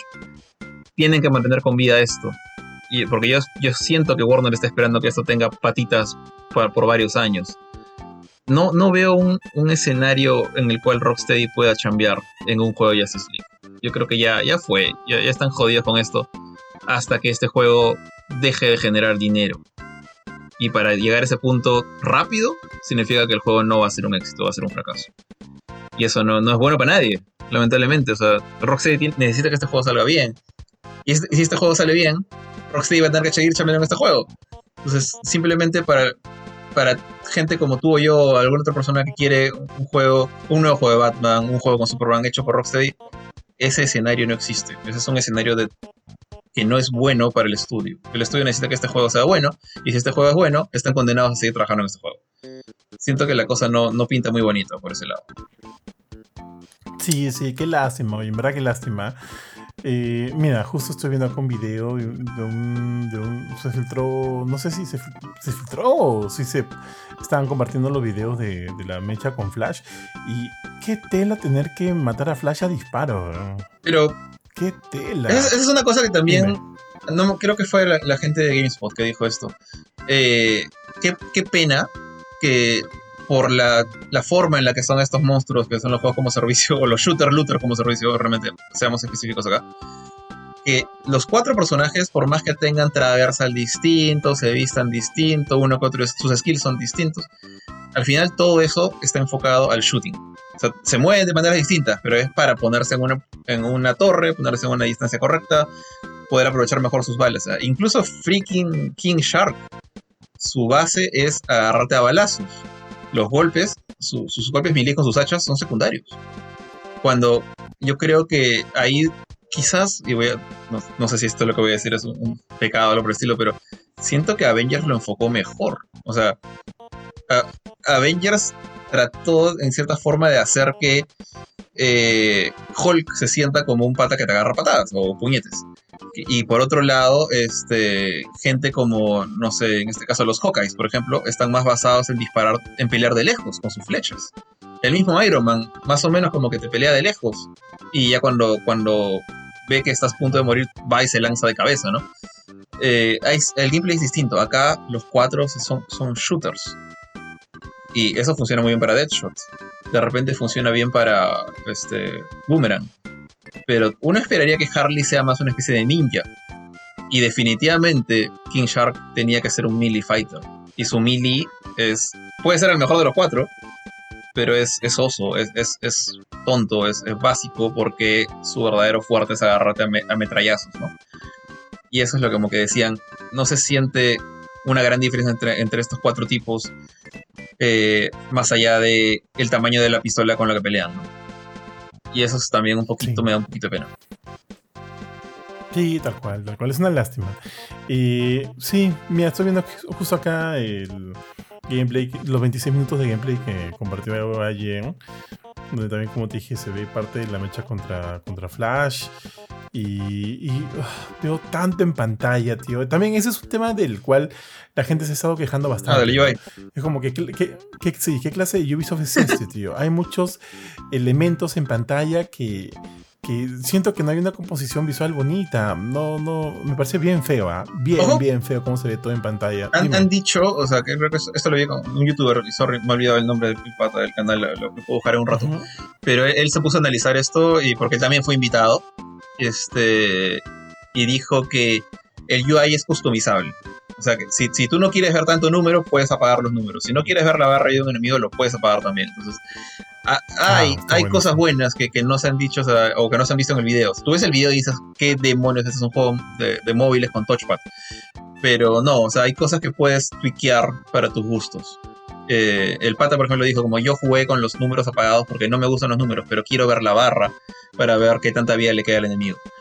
Entonces, hay cosas que sí, de repente la primera impresión que te da un video no ayuda, pero son las, las mínimas, ¿no? Tío, cerrando eso, yo quiero decir que, o sea, por un lado me da mucha lástima como, este, en este caso Rocksteady, está, eh, o sea, más allá de que puedas desactivar o no la, los elementos en pantalla. Este, me da lástima que un estudio como Rocksteady de alguna manera esté, esté tomando el camino de Ubisoft, ¿no? Al, mostrar o al, brindar experiencias así. Eh, o sea, nada minimalista, pues nada, nada minimalista. Repletas de, elementos dentro de pantalla que para mí ensucian, ensucian mucho. Eh, a mí nunca, nunca me ha gustado mucho el, enfoque de esa manera y qué sé yo. Pero por otro lado, me sorprende que Ubisoft esté dejando un poquito eso de lado. No sé si de acá, de cara al futuro, de, no sé si de cara al futuro, pero por lo menos con esta primera sorpresita del año que para mí desde ya es un nominado, o sea, de ley para candidato a juego del año. Y me refiero a Prince of Persia, The Lost Crown o La Corona Perdida que es un juegazo, Jorge, ¿qué ves? Es un juegazo de por sí. Yo soy muy fan de los Metroidvania, me gustan bastante.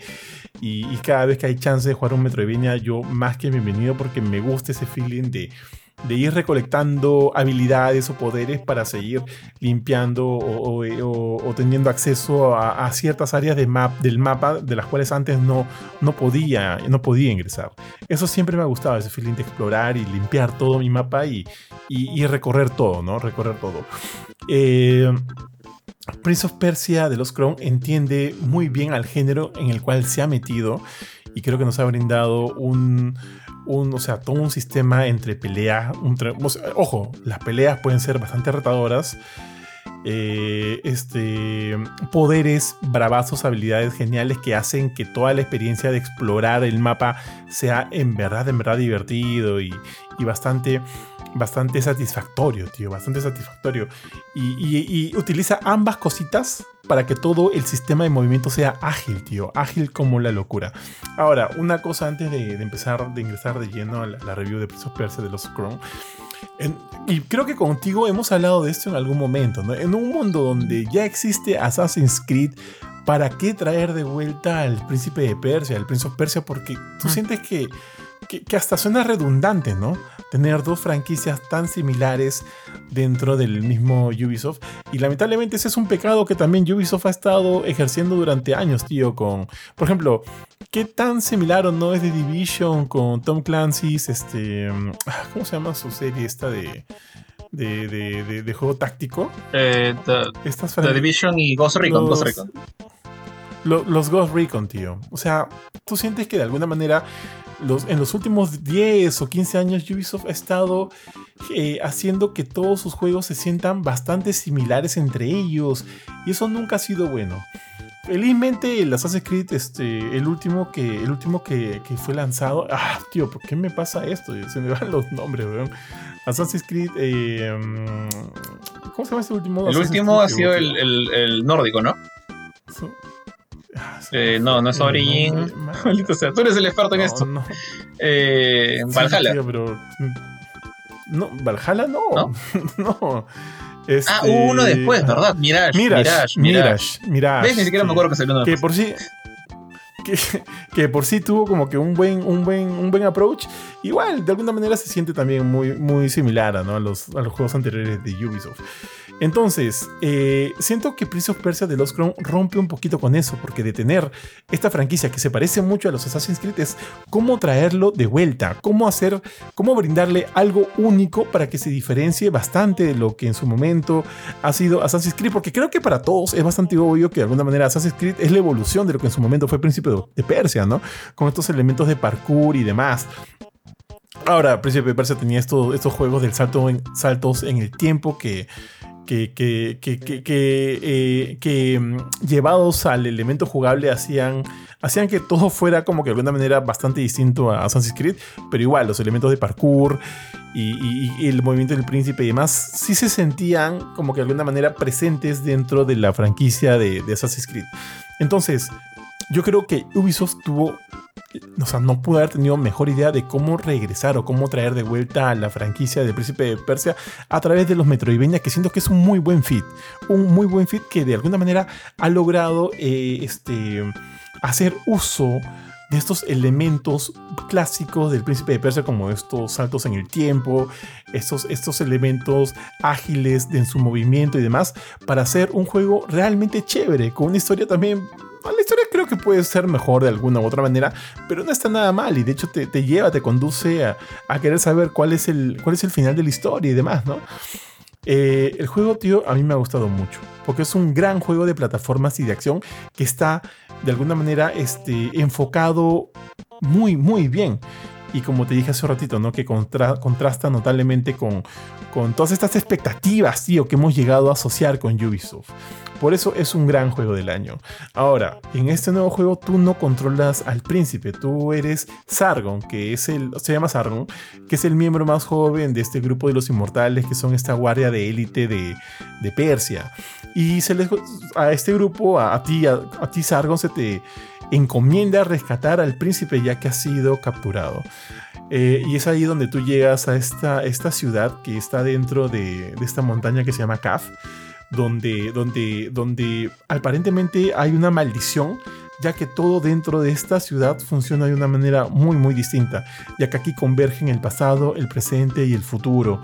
Y, hay, y hay un, un, ser, hay este dios del tiempo que de alguna manera está, está haciendo cosas raras. No, no voy a explicarte toda la historia, es más, en verdad recomiendo que, entren y que aprendan de ella, porque en verdad lo van, a, lo van a gozar. Y es dentro de este mundo donde tú vas a empezar a, a, redescubrir un poquito eh, la franquicia, ¿no?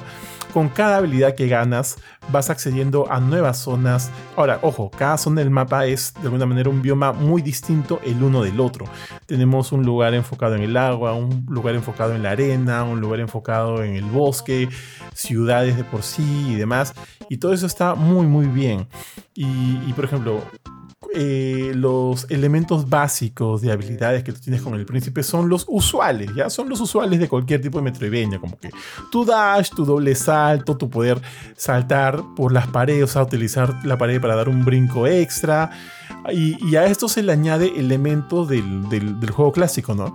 Como por ejemplo poder manipular el, el tiempo para hacer dobles de ti y poder utilizarlo para, para sortear las distintas plataformas que el juego te, envía. Y eso está muy bien, porque hace que todo el juego sea en verdad ágil. Jorge, por ejemplo, en, algunas secciones tú encuentras retos que tienes que, tienes que saber cómo utilizarlos o cómo utilizar tus habilidades de la mejor manera para llegar hacia el final y conseguir por ahí, pues qué sé yo, ¿no? Un, trofeo, una cosa misteriosa o algo que, que alargue tu vida, qué sé yo. Y hay algunos que son realmente difíciles y cuando lo logras hacer, te da esta, esta sensación de, de, que, de, sentirte inteligente, pues de sentirte, puta, qué capo soy, lo pude lograr. Porque, porque aparte de tus habilidades, hay algunos de estos retos que juegan con el tiempo. O sea, es, como que tú entras a una especie de cámara y, se, y, tú te divides en tres.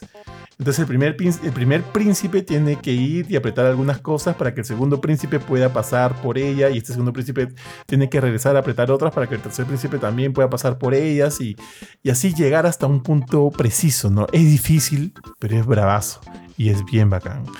Otra cosa chévere y de la cual todavía no hablo es el sistema de peleas. Es bien ágil, puede ser bien complicado. O sea, ahora el juego te, te, brinda varios modos de, de dificultad. Y no solo eso, tú también puedes variar, o sea, tú puedes, por ejemplo, decir, quiero jugar en, la, en, el, en el modo más yuca de los enemigos pero quiero bajarle un poco a la dificultad o, que como que los peligros del entorno, como las púas y qué sé yo, no le causen tanto daño a tu personaje. Entonces, en ese sentido, hay una gran eh, cantidad de personalización al momento de cómo tú quieras enfrentar los elementos difíciles del juego. Y eso está bien. Ahora sí, las mechas son bien chéveres. Bien chéveres porque no solo tú tienes un elemento de escape, de dash, también tienes el parry que al utilizarlo en el momento justo te puede brindar un, un, boost de ventaja al momento de enfrentarte a los enemigos y, qué sé yo, ¿no? Ahora, el juego puede ser bien yuca. Hay momentos, yo lo he jugado en hard, esta primera pasada, hay un, hay un punto más, más difícil también. En esta primera pasada lo, he jugado en hard, creo que no he tenido mayor inconveniente, salvo por ahí algunos bosses que los he matado en el segundo o en el tercer intento, pero fuera de eso, siento que lo he manejado bien. Y ahora esto me llama la atención porque mi tengo un pata de ahí, ¿eh? que lo conocí en un evento, este, me dijo, oye, a este boss en particular, ¿en qué try, no? O sea, ¿en qué, en qué, en qué lo mataste? ¿En la primera, la segunda, la tercera? Le dije, no, ese lo maté en la primera. Y me dijo, yo también. Pero cuando me invitaron a probar el juego hace unos meses, en esa misma sección, pucha, luché con él creo que 20 veces. Entonces como que me da la impresión de que le han hecho un nerfeo, ¿no? Completo al juego. Porque antes sí estaba, eh, estaba mucho más difícil. Pero con ese nerfeo y todo, yo siento que el juego es más que, más que jugable y por ahí de repente si eres muy manco, podrías pues no este, bajarle la dificultad a algunas cosas, pero yo que no me considero manco, pero tampoco me considero como que súper diestro, jugándolo en hard, no he tenido mayor problema. O sea, tienes que timear bien tus parries, timear bien el momento en el cual quieras tú atacar a tus oponentes y creo que podrías hacerlo bien. Cada, cada, por ejemplo, cada boss tiene también fases de peleas y tienes que aprender muy bien cuál es la estrategia de cada uno de ellos para siempre estar evadiendo sus ataques. Porque los ataques de los bosses pueden sí infligir bastante daño en tu vida y, y ahí podrías cagarla por completo. Entonces, eso en esos aspectos es bastante cumplidor. Ahora, no sé Tú, Jorge, tú has jugado los antiguos Príncipes de Persia, sabes que tienen una dirección artística un poco más, este, no sé si decirlo oscura, pero un poco más, eh, un poco más realista en algunos elementos. Acá no. Acá la dirección artística es totalmente distinta. Parece que estuvieras jugando, estuvieras viendo una temporada de Arkane, tío, porque parece Arkane. Es mucho, o sea, es bastante estilizada y le funciona bastante bien. Hay muchos brillos, hay muchos colores, cada parry te genera una animación bien bonita de ver y todo eso funciona bastante bien con, con el título. Ahora, no sé, por ahí de repente me estoy olvidando de algún punto más. Eh, mm, creo que, bueno, he, tocado lo, lo, más importante. En todo caso, como que para ir cerrando, te digo que siento que The Lost Crown definitivamente es uno de los mejores títulos que Ubisoft ha lanzado en más de una década. Así te lo digo, ¿no? En más de 10 años no ha habido un título de Ubisoft que yo diga, qué gran juego, pucha, mis aplausos y esto se merece muchos reconocimientos y de cara hacia el final de año ser también nominado a Juego del Año. eh, Príncipe de Persia, del Príncipe, Prince, perdón, Prince of Persia de los Crown es definitivamente un, ese juego que tanto siento yo necesitaba Ubisoft para sacarse un poquito del pecho todas estas malas experiencias que ha tenido en los últimos años, ¿no? Eh, ya para redondear, repito, los sistemas que el juego ofrece son, son bastante buenos y de alguna manera también rinden homenaje a las raíces y a la historia de la franquicia y, también pavimenta un poco el camino ¿no? hacia, hacia este gran futuro que creo que puede tener. Y, o sea, si esta ha sido una primera probadita del Príncipe de Persia, quiero que venga más. Quiero que esto siga avanzando. Quiero más Metroidvanias del Príncipe de Persia. Y por otro lado, no quisiera estar en los zapatos de la gente que está haciendo el remake de Sons of Time. Porque siento, o sea, no le he jugado, obviamente, ¿no? Pero ese estilo de juego que se siente mucho más Assassin's Creed, creo que palidece un poquito ante esta nueva experiencia, este, este, esta nueva visión de lo que puede ser el príncipe de Persia en este contexto Metroidvania. Y bueno, pues Ubisoft Montpellier creo que fue el, sí, fue el, estudio designado. Han hecho un trabajazo, los felicito de lejos y quiero ver más de esto. Eh, pucha, la verdad, sí, me acuerdo que yo como que no, no soy tan fan en general de los juegos de, de Ubisoft en particular de, de franquicias como Assassin's Creed. Pero Príncipe de Persia como que sí tiene un lugar, digamos, de, cierto cariño, a pesar de que como que me olvidé de ella cuando salió Assassin's Creed 1 eh, y, 2. El 2 fue el que más me gustó de Assassin's Creed y lamentablemente el 3 fue el que, el que, digamos, que, me hizo abandonar la franquicia. O sea, que tampoco duré mucho. O sea, fue el 1, los, las tres versiones del 2. O sea, el 2 y los otros dos de Ezio y, y el 3 con Connor y hasta acá nomás. Pero Príncipe de Persia yo me acuerdo de que he jugado el original eh, en PC, el primerito, este, este super pixeleado, la versión de Super Nintendo. Eh, nunca jugué Príncipe de Persia 2, el, segundo de PC. De ahí, bueno, obviamente jugué la trilogía Sons of Time, que sí, la, acabé, las tres, los tres este, capítulos me, gustaron mucho. Pero de ahí como que ya me había metido en Assassin's Creed y dejé un poco de lado esto porque no, no jugué Forgotten Sands y tampoco jugué esta versión CGI que que bueno, cuando me enteré que tenía el, final real en un DLC, dije, ya, ya para qué, ¿no? Y en esa época no, no, escribí en prensa ni nada como para decir, dame mi, mi, código de review. Entonces dije, no voy a comprar un juego en el cual no tiene el final integrado. Y ese parece 2018, ¿no? El, de 2008 creo que fue. O no, bueno, no sé, el de CGI, no me acuerdo exactamente el año. Sí, entonces como que... Pero sí, ahora me acuerdo, hubo una excepción a esa regla que fue, no sé si te acuerdas que hubo un remake del primer Príncipe de Persia, eh, pero en 3D y con los personajes de Sons of Time, que lo lanzaron en Play 3, si no me equivoco. Eh, ¿De Forgotten no, Algo con Mirror. O sea, es, un juego de lado, es un Metroidvania, donde sale el príncipe y el Dark Prince. Es como, es como un remake del primer Príncipe de Persia, el de DOS, con los, nuevos, con los gráficos de Sons of Time, pero alterando un poquito la historia para incluir al Dark Prince. Sí, creo que sí. Eh, ese sí me gustó, no lo acabé. Pero me acuerdo que lo, compré, lo jugué, sí, me, gustó. Y, este nuevo juego, siento que es como que un paso más en ese camino. Y quizás eh, es justamente lo que comentas en un momento, ¿no? Que como que encontrar una manera para darle esa identidad propia a Príncipe de Persia que lo aleje de, de, este, de, este, de esta saga similar a Assassin's Creed, ¿no? Que, en, su momento, en la época del, Play 3, casi como que ya estaban condenados a hacer eso. Eh, creo que incluso Assassin's Creed eh, Origin, creo que fue el, de, el que es en Egipto, originalmente mucha gente esperaba que fuera un príncipe de Persia, ¿no? Por, el acabado este, de Medio Oriente. Eh, pero bueno, me, da gusto que lo, que dices de este juego, como que da ganas de jugarlo. No sé, ya, dije hace un rato, ¿no? como que mi tiempo es bien limitado. Ahorita no voy a decir qué, qué cosa estoy jugando, pero es un juego que me, va a quitar bastante tiempo. Así que no, creo que haya chance para probar este Príncipe Persia todavía por, por lo menos hasta marzo, ¿ya? Porque siento que febrero es el, mes en el que todo explota. Ya lo he dicho antes por qué. O sea, se vienen muchos juegos que me interesan particularmente, muchos RPGs que suelen ser largos. Pero me parece muy chévere que Príncipe de Persia haya encontrado una identidad propia. Y una identidad o sea, haya recuperado su identidad realmente, porque es que nació como una especie de Metroidvania en su momento, solamente que era un Metroidvania un poquito más lineal, ¿no? Que, que en 20 minutos, tenías este, este, el reto del reloj de arena y todo ese tema en el primer Príncipe de Persia.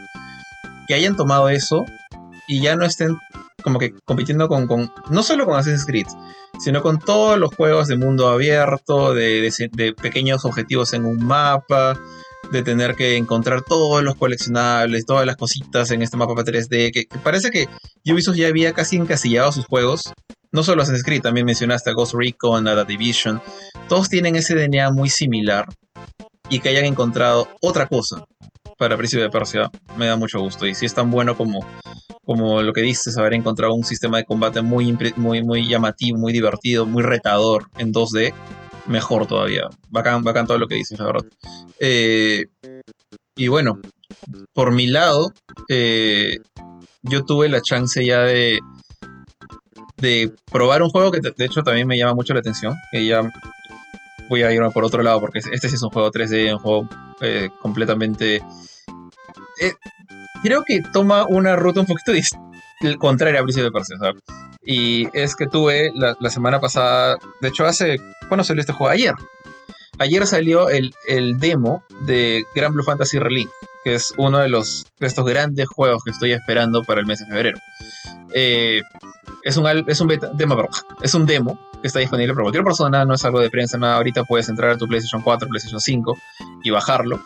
Y es un demo bien cortito ya, pero dije que, que lleva un camino un poquito contrario al de Príncipe de Persia porque Príncipe de Persia, de ser este, eh, lo que fue en Sands of Time, este juego 3D un poco más de punta tecnológica en la época del Play 2, ha vuelto a sus raíces a ser un juego 2D.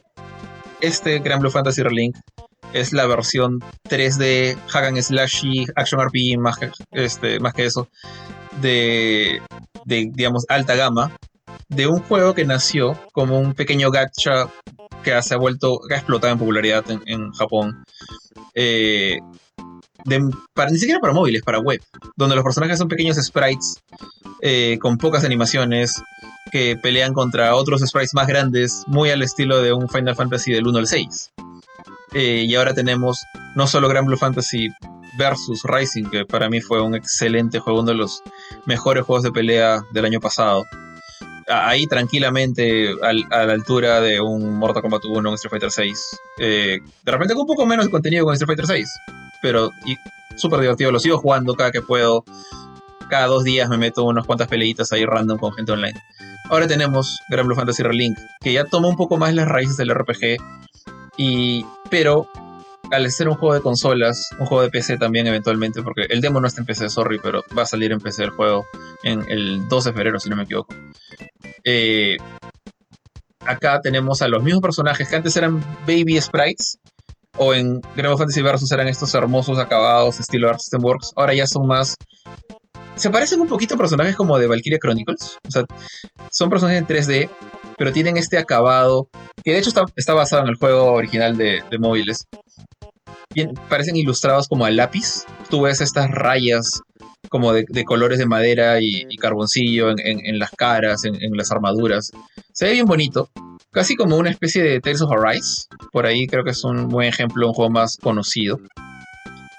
Eh, pero el sistema de combate es más hack and slash. Entonces, la gracia de este juego, al menos por lo que he entendido en, el demo, es que mantienes esta idea de que tú eres, tú manejas a una tripulación de personajes. No, no solamente manejas al protagonista de la historia, sino que manejas a todo un montón de gente que él va reclutando en, esta gran aventura. Eh, pero en el, juego, en Relink, tienes este spin-off donde ya tienes algunos miembros de tu tripulación contigo, pero vas a encontrar a otros.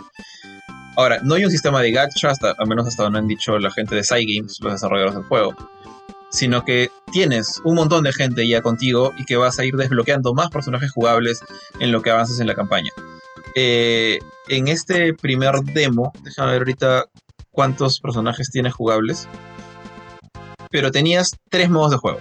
Un modo tutorial, no hay mucho que hablar ahí, te, te explican cómo jugar con tu con tu capitán, con, Gran, que es como que el protagonista de la historia.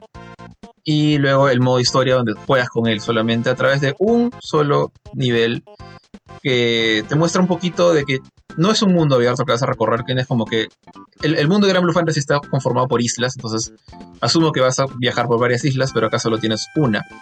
Y tipo, no sé, tiene este feeling un poquito de, de un juego tipo Breath of the Wild, en el cual tienes este mundo natural súper grande, pero mucho más limitado porque es una isla. Entonces como que tienes estos pequeños peñascos en los cuales te vas moviendo.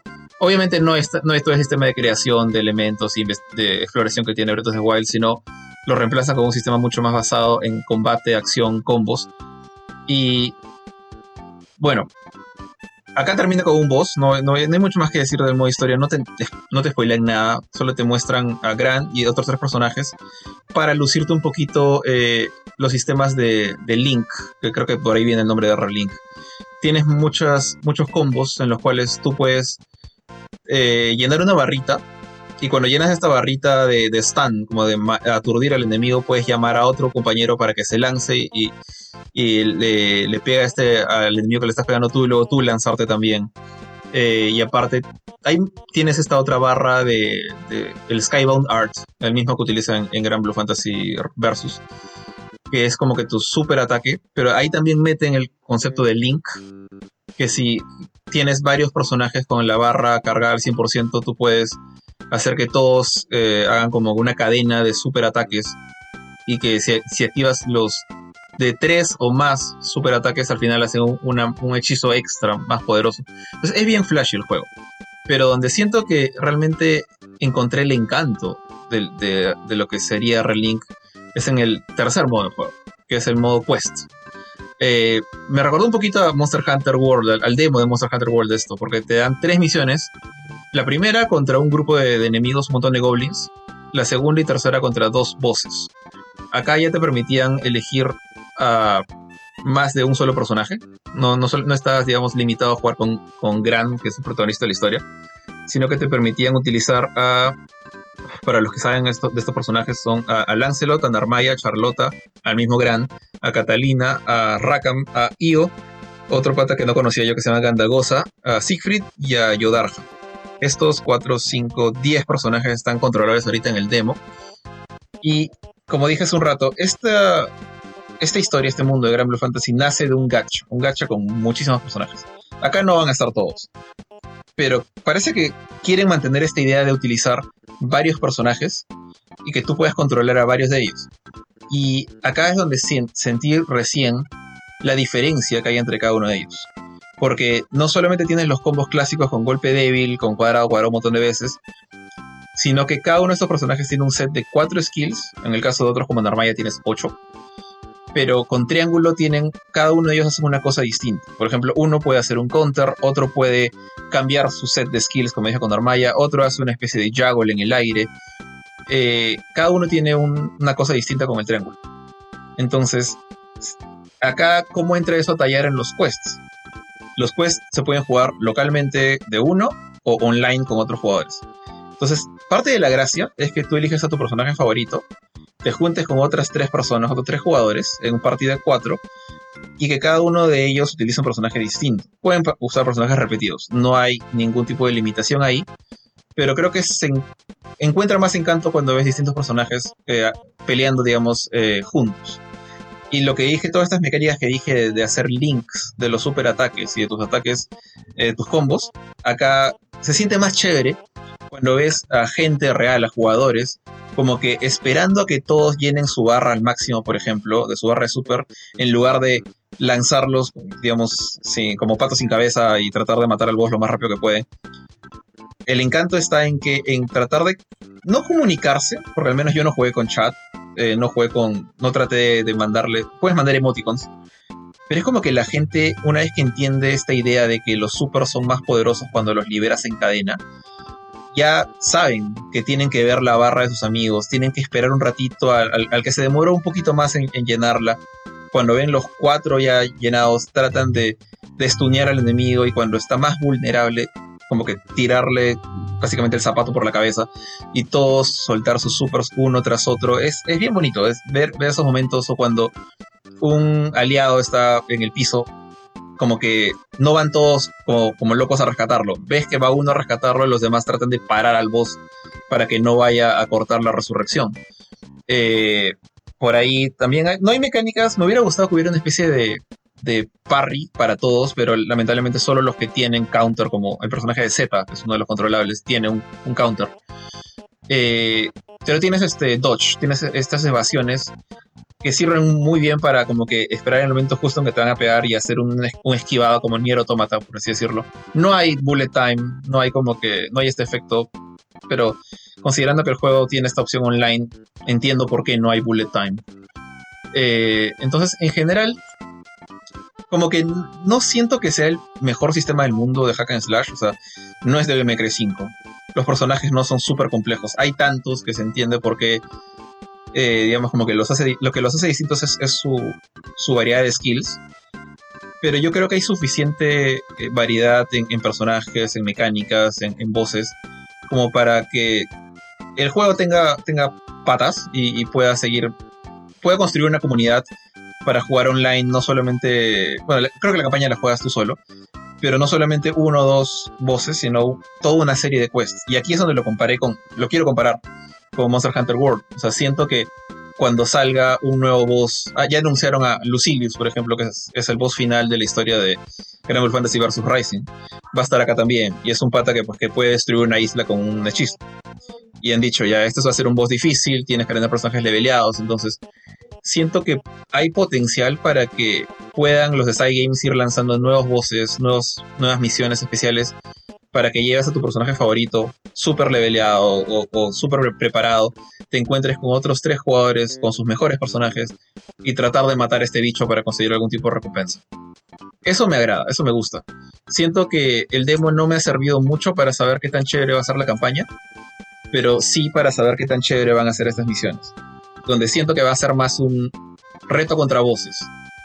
Y acá es donde puede vivir o morir el juego. O sea, si los voces son lo bastante chéveres, lo bastante impresionantes como para que la comunidad diga, vamos a, a juntarnos a matar a, Bahamut o matar a este, a este otro... Eh, los Primal Beast, que son los, los summons de, de Grand Blue Fantasy. Eh, y que eso sea chévere, yo creo que sí me, sí me interesa mucho por ese lado darle darle más tiempo, digamos, del que simplemente tomaría acabar la historia. Eh, entonces, he salido contento, me ha gustado. Eh, quiero jugar el juego final de Grand Blue Fantasy Relink. Eh, pero siento que este demo todavía no es lo suficiente como para decir el juego va a ser increíble. Todavía estoy un poquito como que. Ojalá el sistema de combate no se sienta aburrido después de dos o tres horas, porque el demo dura dos horas. Es rapidísimo, es súper corto. Eh, pero por lo menos siento que hay variedad. Va a haber variedad, van a haber muchísimos personajes y por ese lado creo que va a ser divertido jugar con gente y ojalá puedan mantener esa variedad con, suficientes misiones con el lanzamiento y quizás con muchos updates de acá a futuro como hizo Capcom con Monster Hunter World. Eh, creo que ese es mi, preview. Es como que no puedo dar un veredicto final del juego, no puedo decir desde ahorita compren el juego, precompren el juego pero sí, sí, digamos, me, ha dado buena espina. Entonces estoy con, con, ganas de jugar el juego final. Eso sí lo, lo admito y lo puedo decir sin problema alguno. Válido, tío. Por si acá, por si acá me olvidé decirles que le di 9.5 a Prince of Persia y lo terminé en alrededor de 20 horas, pero ya el último conteo estaba en 24 mientras voy limpiando todo el mapa. O sea, porque obviamente llegué al jefe final y luego terminado me, me lanzan a un punto previo a la batalla, ¿no? Si es que quiero terminar de limpiar eso estaba haciendo. Y eso nada más. La review completa la encuentran en www.gamecore.com. La preview de Jorge también la van a poder encontrar ahí probablemente en, las siguientes horas. Y recuerden siempre ingresar a www.gamecore.com nuevamente para, para siempre revisar todas las noticias, los artículos que lanzamos en las semanas y obviamente las reviews. Eh, también nos pueden encontrar en nuestras cuentas de Spotify, perdón, primero en nuestras cuentas de Instagram y TikTok para ver nuestros videos diarios. Y este programa, como todos los demás, los encuentran en nuestra cuenta oficial de Spotify. Nos buscan como Gamecore Podcast. Jorge, de repente algo que quieras complementar para cerrar la edición de hoy día. Eh, bueno, por el momento, eh, solamente recalcar que, que ya como dijimos en, en, el, en nuestra predicción de 2024, como que no sabemos mucho de lo que pasa de, de, marzo en adelante. No sabemos cuántos juegos van a salir, de repente hay escasez, de repente no. Pero ahorita, febrero y, el, y el fin de enero se viene con furia. O sea, Eh, se viene el nuevo este, Like Dragon, Infinite World, se viene Helldiver, se viene Grand Fantasy Relink, ya lo mencioné, Persona 3 Reload, Tekken 8. Eh, ahorita no sé si por ahí se me escapa alguno, pero siento que esto. Ah, fin de febrero, Final Fantasy Rebirth. Final Fantasy 7 Rebirth. Entonces, por lo menos, enero y febrero van a estar bien gorditos. Así que estén atentos a toda la cobertura de estos juegos y, mucho más en gamecore.com y también en nuestros, en nuestros próximos podcasts. Así es, entonces con eso eh, llegamos hasta aquí el programa de hoy día. Muchas gracias, muchas gracias a todos los que nos han acompañado y nos vemos la próxima semana. Chao, chao.